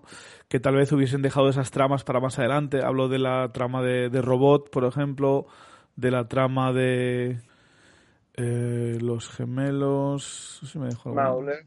Sí, Mauler. O sea, algunas, algunas cosas que ocurren en la, esta primera temporada, aparte de lo, de lo que es la, la trama principal, que alargan artificialmente cada episodio y no les han convencido, ¿no? Creían que esos episodios de 50 minutos se hacían un poco largos porque no todo era carne, ¿no? Había mucha chicha por ahí. Sí, pero yo creo que eso es por, por lo que te digo, ¿no? Porque te explican en el primer episodio ya cuál es el girito de la serie y tienes siete capítulos, bueno, sí, o tienes cinco capítulos en los que lo que te cuentan sobre eso es muy poquito. Y por más que te plantean tramas, tú el único que piensas es, vale, vale, pero cuéntame lo de Omniman, ¿sabes? Cambio en el cómic, por ejemplo, lo de los flaxanos, eh, ocurre que tú aún no sabes quién ha matado a los guardianes del globo, de, la Tierra, ¿sabes? Y yo creo que, por eso en los cómics funciona mejor, porque a ellos les parecerán de relleno, lo que tú quieras, pero a mí me parecen tramas súper comiqueras. Lo de los flaxanos, por ejemplo, me gusta mucho. Los gemelos Mauler también me parecen bastante graciosos. Eh, tengo muchas ganas de ver a otros villanos que yo sé que tienen que salir. Pero el tema es ese, que cuando tú estás todo el rato pensando eh, qué pasa con Omniman, qué pasa con Omniman, todos estos personajes como que te parecen de relleno cuando realmente no. Lo que pasa es que en ese momento no te van a explicar, o sea, no te van a explicar en el primer episodio lo que pasa con Omniman y a resolverlo en el segundo. Eh, pero igual sí que del primero al séptimo octavo es demasiado tiempo. Y y igual eso no les permite o, hace que el público, pues pensando en eso, no pueda disfrutar del todo lo que les están planteando, pero que no me parecen además tramas de relleno. Yo creo que Mark aprende algo de cada, de cada pelea que tiene, ¿no? Sí, no, no, no se referían tan en sí con, con el villain of the week, de, o sea, de cada episodio, como el malo de cada episodio, sino más bien con, con las subtramas de los demás personajes, ¿no? Que, pensaban que tal vez deberían haberse la reservado para más adelante. Sin embargo, a mí es una de las cosas que más me ha gustado de la serie, es precisamente la trama de, robot de los gemelos estos eh, azules, eh, toda la historia de Atomif me ha gustado bastante. Eh, así que yo de las tramas no estoy de acuerdo con ellos y les, les me metí un poco con eso. Una cosa que a mí, por ejemplo, no me da un poco igual, sí que es verdad que a Mate le ha molestado más, pero la animación, los combates están chulos, Em, pero hay muchas veces que eh, en un cómic funciona, ¿no? Hay, paneles quietos de gente hablando, pero en la animación, sin embargo, se nota como muy cutrecillo cuando los personajes están quietos moviendo la boquita. Eh, y ya está. O a veces incluso hay escenas, momentos épicos, por ejemplo, cuando eh, Mark Grayson es el primer momento que vuela, que se supone que es un momento épico y Mate lo describía como que no, habían, no habían gastado mucho dinero en ese plano de animación que se supone que es muy importante. ¿A ti qué te ha parecido la animación de la serie en general? ¿Crees que ha estado a la altura o que debería estar mejor en, algunos departamentos? Yo creo que en las escenas de acción y en, muchos momentos hacen cosas más interesantes que, que técnicamente buenas, ¿no? O sea, como que se... Parece que han echado horas en intentar que esas escenas resalten un poco más y eso yo lo valoro. Pero sí que es verdad que yo estoy un poco con mate, bueno, con todos, supongo. Es verdad que cuando hablan la animación se hace aburrida, ¿no? Pero creo que también es por... Igual aquí me equivoco, porque la verdad es que hace mucho que no miro animación americana más allá de Rick y Morty y todo esto, pero realmente es el tipo de animación este de manga anime americano, yo creo. O sea, yo creo que si viésemos un capítulo de Avatar eh, The Last Airbender, aunque sea una serie, o bueno, de Korra, Legend of Korra, que es la serie secuela, no está muy diferente animado. Yo creo que simplemente es un tema de que aquí en España, por influencia de anime, siempre se ha podido ver una animación muy bien animada. Quiero decir, en España es muy fácil ver a Akira cuando tienes 10 años, ¿sabes? Y incluso las series de anime que nos llegan, eh, las mayorías tienen, tienen, más que una animación mejor, un estilo de animación al que igual estamos más acostumbrados. Y luego vemos un anime americano de estos y nos descoloca un poco. Y, no es que lo intente defender porque ya os digo, yo estoy de acuerdo con vosotros en esta serie. Yo creo que han tenido que decir dónde ponían billetes o dónde ponían las horas de cerebro en intentar que las cosas pareciesen mejores y en qué escenas no. Y claro, en una historia que al final tiene que ir del desarrollo personal de Mark Grayson, hay mucha conversación y no me hubiese importado que eso también me hubiese acabado de llenar. Así que ahí estoy un poco con vosotros, aunque entiendo que también es un tema de, contexto del producto, ¿no? De cosas a las que estamos acostumbrados nosotros y, cosas eh, y las cosas como se hacen en Estados Unidos. Sí, no creo que sea tan, tan problemático, pero sí que es algo que tal vez puede chocar a algunos si están acostumbrados a según qué tipo de animación. Eh, una cosa que a mí no me ha gustado y que creo que en general no he terminado de convencer, a pesar de que el voice cast es estelar, hay muchísima gente eh, famosa, muchos actores y actrices famosos en el Voicecast. A mí me parece que en su gran mayoría, eh, no sé si es la dirección de doblaje, o sea, en versión original, eh, o, que la, o que los actores no están acostumbrados a, hacer doblaje de, dibujos o lo que sea, pero a mí, salvo algunas ocasiones, no me ha convencido. Creo que entiendo que lo han hecho para marketing, para vender la serie, pero yo he notado muchas veces eh, como que estaba viendo dibujos animados para niños, como que los dobladores no se lo estaban tomando en serio o estaban leyendo líneas de guion eh, sin las direcciones adecuadas para que estuvieran, o sea, para que tuvieran sentido en los momentos, no sé. Me ha, dado la sensación de que esta serie hubiese estado mejor, o sea, el drama hubiese sido mejor si hubiera escogido a dobladores profesionales de, de animación, al menos. No sé qué opinas tú del Voicecast en general. Mm, a ver, a mí me gusta mucho el Voicecast. Es verdad que, hay algunos que me han gustado más que otros, pero yo creo que, por ejemplo, JK Simmons me parece que está estupendo. Y Stephen Young, es verdad que a veces puede sonar muy aniñado, pero también es que entiendo que este tío tiene treinta y pico de años y le están haciendo hacer de un chaval de 16. Pero creo que por lo general funciona bastante bien. Eh, abro un pequeño paréntesis. no sé si has visto Bad Batch, que han puesto a Freddie Prince Jr. a hacer de, de Canon con 8 años otra vez y no cuela. no, no, he visto Bad Batch todavía. pues, bueno. Eh, esto sí que ha sido un, momento de doblaje bastante terrible. Yo creo, que, yo eh, creo que ha sido algo de, la dirección, porque normalmente los actores, eh, si tienen una buena dirección, un buen director de doblaje, pueden tener la toma adecuada. Y pero es que muchas veces sí que es verdad que Mark Grayson y el Omniman pues no lo hacen tan mal, pero es que hay muchos personajes secundarios que, que me, me, distraen bastante. Me distraen bastante porque, no sé. ¿Sabes cuando, cuando juegas un videojuego de estos de que hay diferentes selecciones de, de, conversación y a veces hay cambios de tono que no cuadran mucho con la conversación que estás llevando o, o frases que no están entonadas de la forma adecuada? Eh, me da la sensación de que esta serie le pasa un poco esto, ¿no? Y sobre todo con las onomatopeyas, que es algo que funciona en los cómics, pero pero aquí que, que, un par de personas estén guardando un almacén y se pasen 15 segundos haciendo ¿Eh? ¿Eh? ¿Eh? me saca bastante de, de, no sé, parece muy como para niños esas escenas y no, no cuadran con el resto de la serie. Eh, el tema del gore, de la sangre, ¿eso crees que se han pasado? ¿Es más o menos igual en el cómic? ¿Cómo lo ves tú? Yo creo que a veces es un poco gratuito, a mí no me molesta, no es que me moleste, pero sí que es verdad que estoy un poco cansado de que sea como la forma de, de atraer a público un poco más adulto, ¿no? El, tema del gore y eso. El, el, gore está más o menos en la misma media que en el cómic, yo creo, ¿no? Ni, ni más ni menos. Y aunque entiendo el, lo que tú dices de que, joder, estoy un poco cansado de que el gore sea un punto de, de, atención para que esto lo tenga que ver un adulto y tal y cual, yo te entiendo. Pero es que mola mucho. Hombre, también tú eres un fanático de, de pelis de terror, Evil Dead y del gore en general, ¿eh? Así a, ti te están hablando en tu idioma. Exacto, es que conmigo han ido a dar con, el mejor fan que, podrían tener en ese aspecto. A mí no, me molesta, ¿eh? yo solo digo que no es algo que vaya a hacer que me vendas la serie, o sea, para mí no, no es suficiente.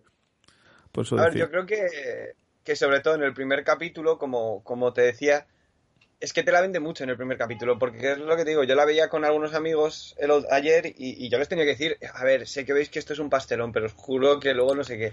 Si, si no me das esa escena de ultra gore para contrastarme el pastelón que me has dado en el primer episodio, eh, hay mucha gente que no va a volver para el segundo. Es que el primer episodio, yo creo que hay mucha gente que, al igual lo deja medias. ¿eh? Creo que tardan demasiado en, dejarnos claro que esto no es una serie de animación eh, para niños. O sea, el primer capítulo tarda bastante. Es que el primer capítulo es entero para niños hasta la escena post créditos o la escena de créditos o como quieras llamarlo. Exacto, sí, sí. Y, no, a mí ese, combate sí que me gustó, ¿eh? ese combate me gustó. Lo, lo veía venir, digo, porque ya me imaginé cuando a ti te gustaba tanto el cómic y míralo y tal. Dije, esto está claro que, que va a haber hostias. Y a mí, de hecho, la trama de Omniman, como el villano, a mí no me molesta que me lo, enseñado, que me lo han enseñado de, enseguida y que la trama sea ver cómo descubren porque a mí Cecil, por ejemplo, es un personaje que me gusta mucho. Tú decías en el podcast de Segundo Desayuno que te gustaba más que Nick Fury. Yo no estoy ahí todavía, pero desde luego es un personaje muy chulo y muy interesante. Eh, y, creo que hubiese sido peor si me hubieses dicho, no, los ha matado un supervillano o los ha matado alguien y no sabemos quién es, porque yo acabo de llegar aquí, yo no sé cuál es el status quo del mundo, yo no sé cuántos supervillanos hay, cómo de poderosos son. Entonces podría haber sido cualquiera. Entonces, al menos desde, el principio saber quién los ha matado y lo importante que es a nivel eh, mundial que el, uno de los héroes de, los, de, los, humanos sea el asesino, pues a mí eso sí que me hizo gracia.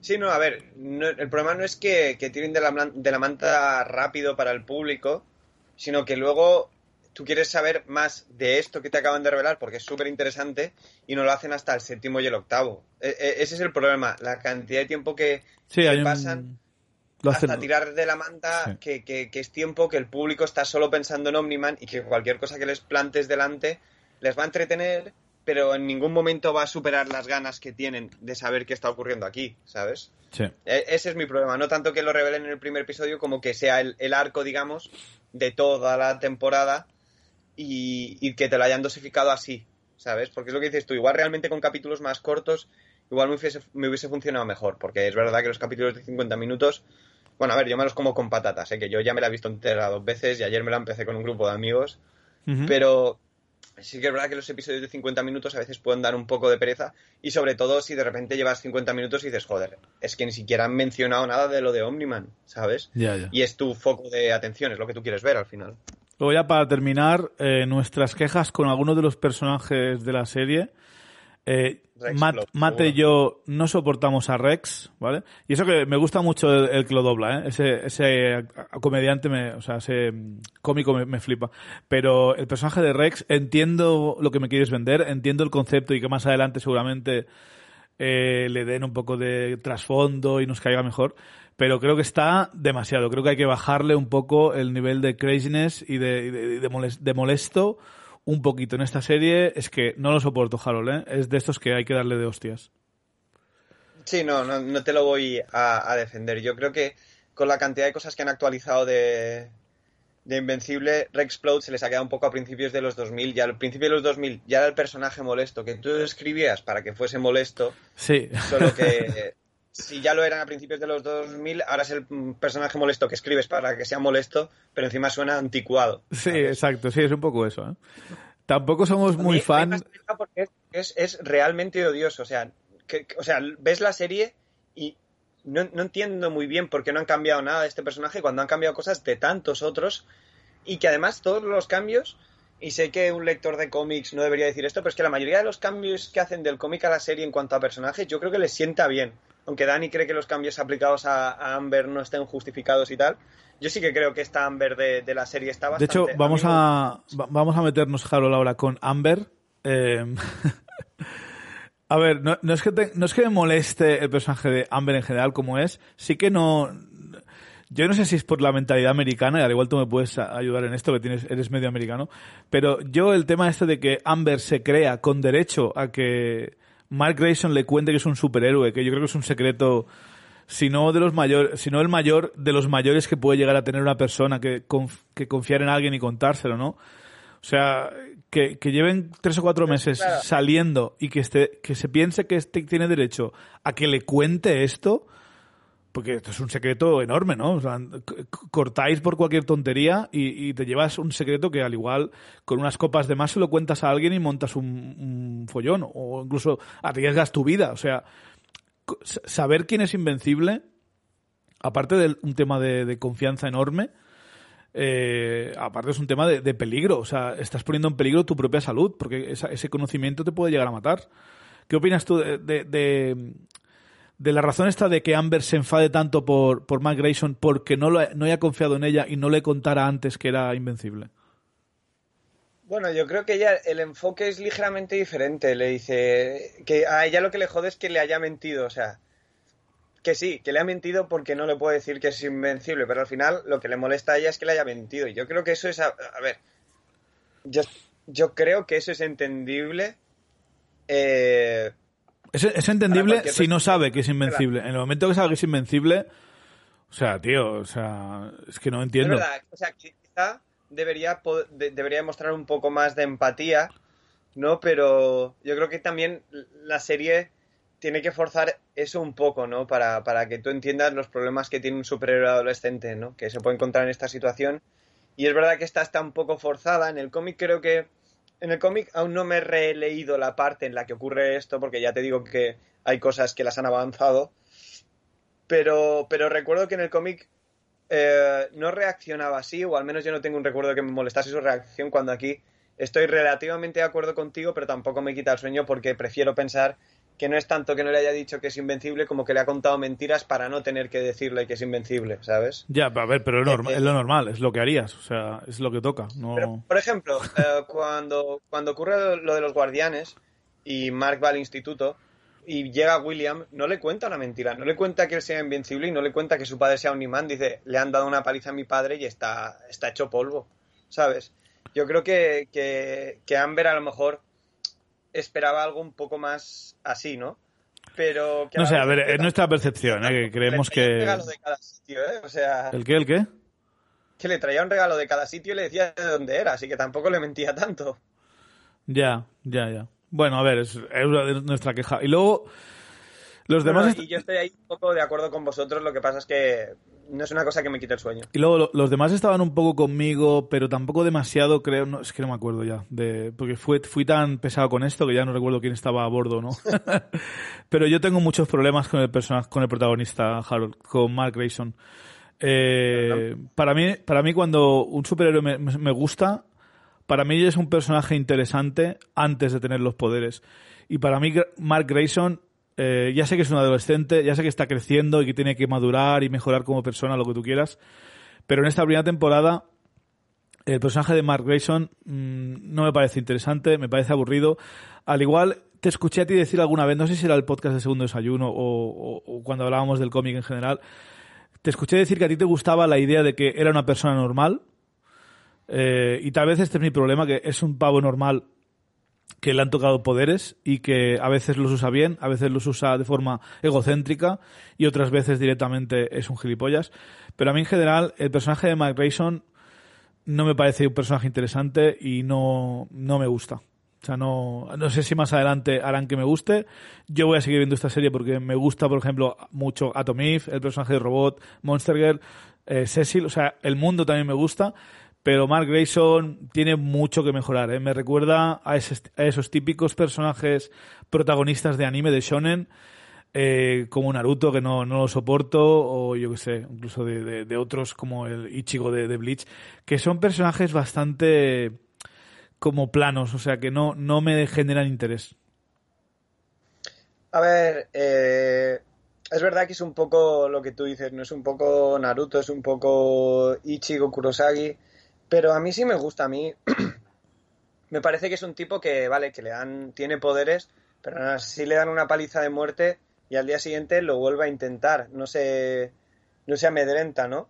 Y, y ahí donde tú dices que a veces es directamente un capullo, yo creo que es, es un ser humano y es buena persona, pero buena persona además dentro de, los límites de lo aceptable, porque ya sabéis que cuando a mí se me presenta alguien que es demasiado buena persona en una película, no me la creo y me saca, ¿sabes? Eh, por eso no me gusta el final de Wonder Woman 1984, por ejemplo, porque pretenden que me crea que todo el mundo hace lo correcto. No me lo creo. En cambio con Mark Grayson sí, ¿no? Porque es un cruce entre intentar hacer las cosas bien, no siempre hacerlos, no siempre hacerlo, pero nunca tener una mala intención del todo y de hecho cuando el deber le llama, y aunque sea seguramente eh, más por su madre que por la tierra, pero cuando el deber le llama, pues mira, intenta hacer las cosas, eh, intenta ir en contra de su padre, le salga como le salga. Sí, así que es verdad que, es lo que dices, ¿no? Es un poco más humano que muchos otros superhéroes, pero claro, si me estás contando la historia de una persona normal con, su, con un montón de defectos, que tiene poderes, para mí eso no es tan interesante como que me cuentes eh, como el viaje de alguien que sí es una persona interesante o sí es una persona excepcional. Básicamente será algo personal, no lo sé. O sea... No, no, eh, sí, a ver, al final, eh, Invencible quizá no es el mejor cómic de superhéroes del mundo como reza el eslogan, que siempre me ha parecido un poco pretencioso. Aun gustándome mucho, yo no considero que sea el mejor cómic de, superhéroes del mundo. Pero sí que es un cómic de superhéroes yo creo que diferente. Y claro, eh, diferente siendo a la vez como, como muy homenaje al mundo de los cómics, porque es muy comiquero en, su ADN, ¿no? Y yo creo que pues cuando te metes en algo así, pues puede ocurrir eso, ¿no? Que lo que escribas no sea igual para, para todo el mundo, que algunos aspectos no acaben de calar. Lo que a mí me parece que es lo mejor de la serie, que es Mark Grayson, ya te digo, porque, pero porque...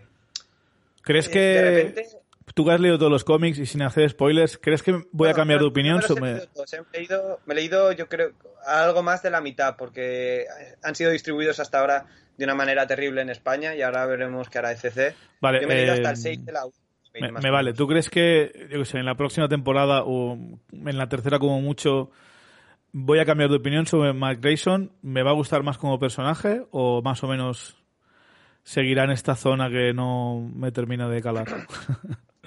¿Crees que tienen pues, una evolución?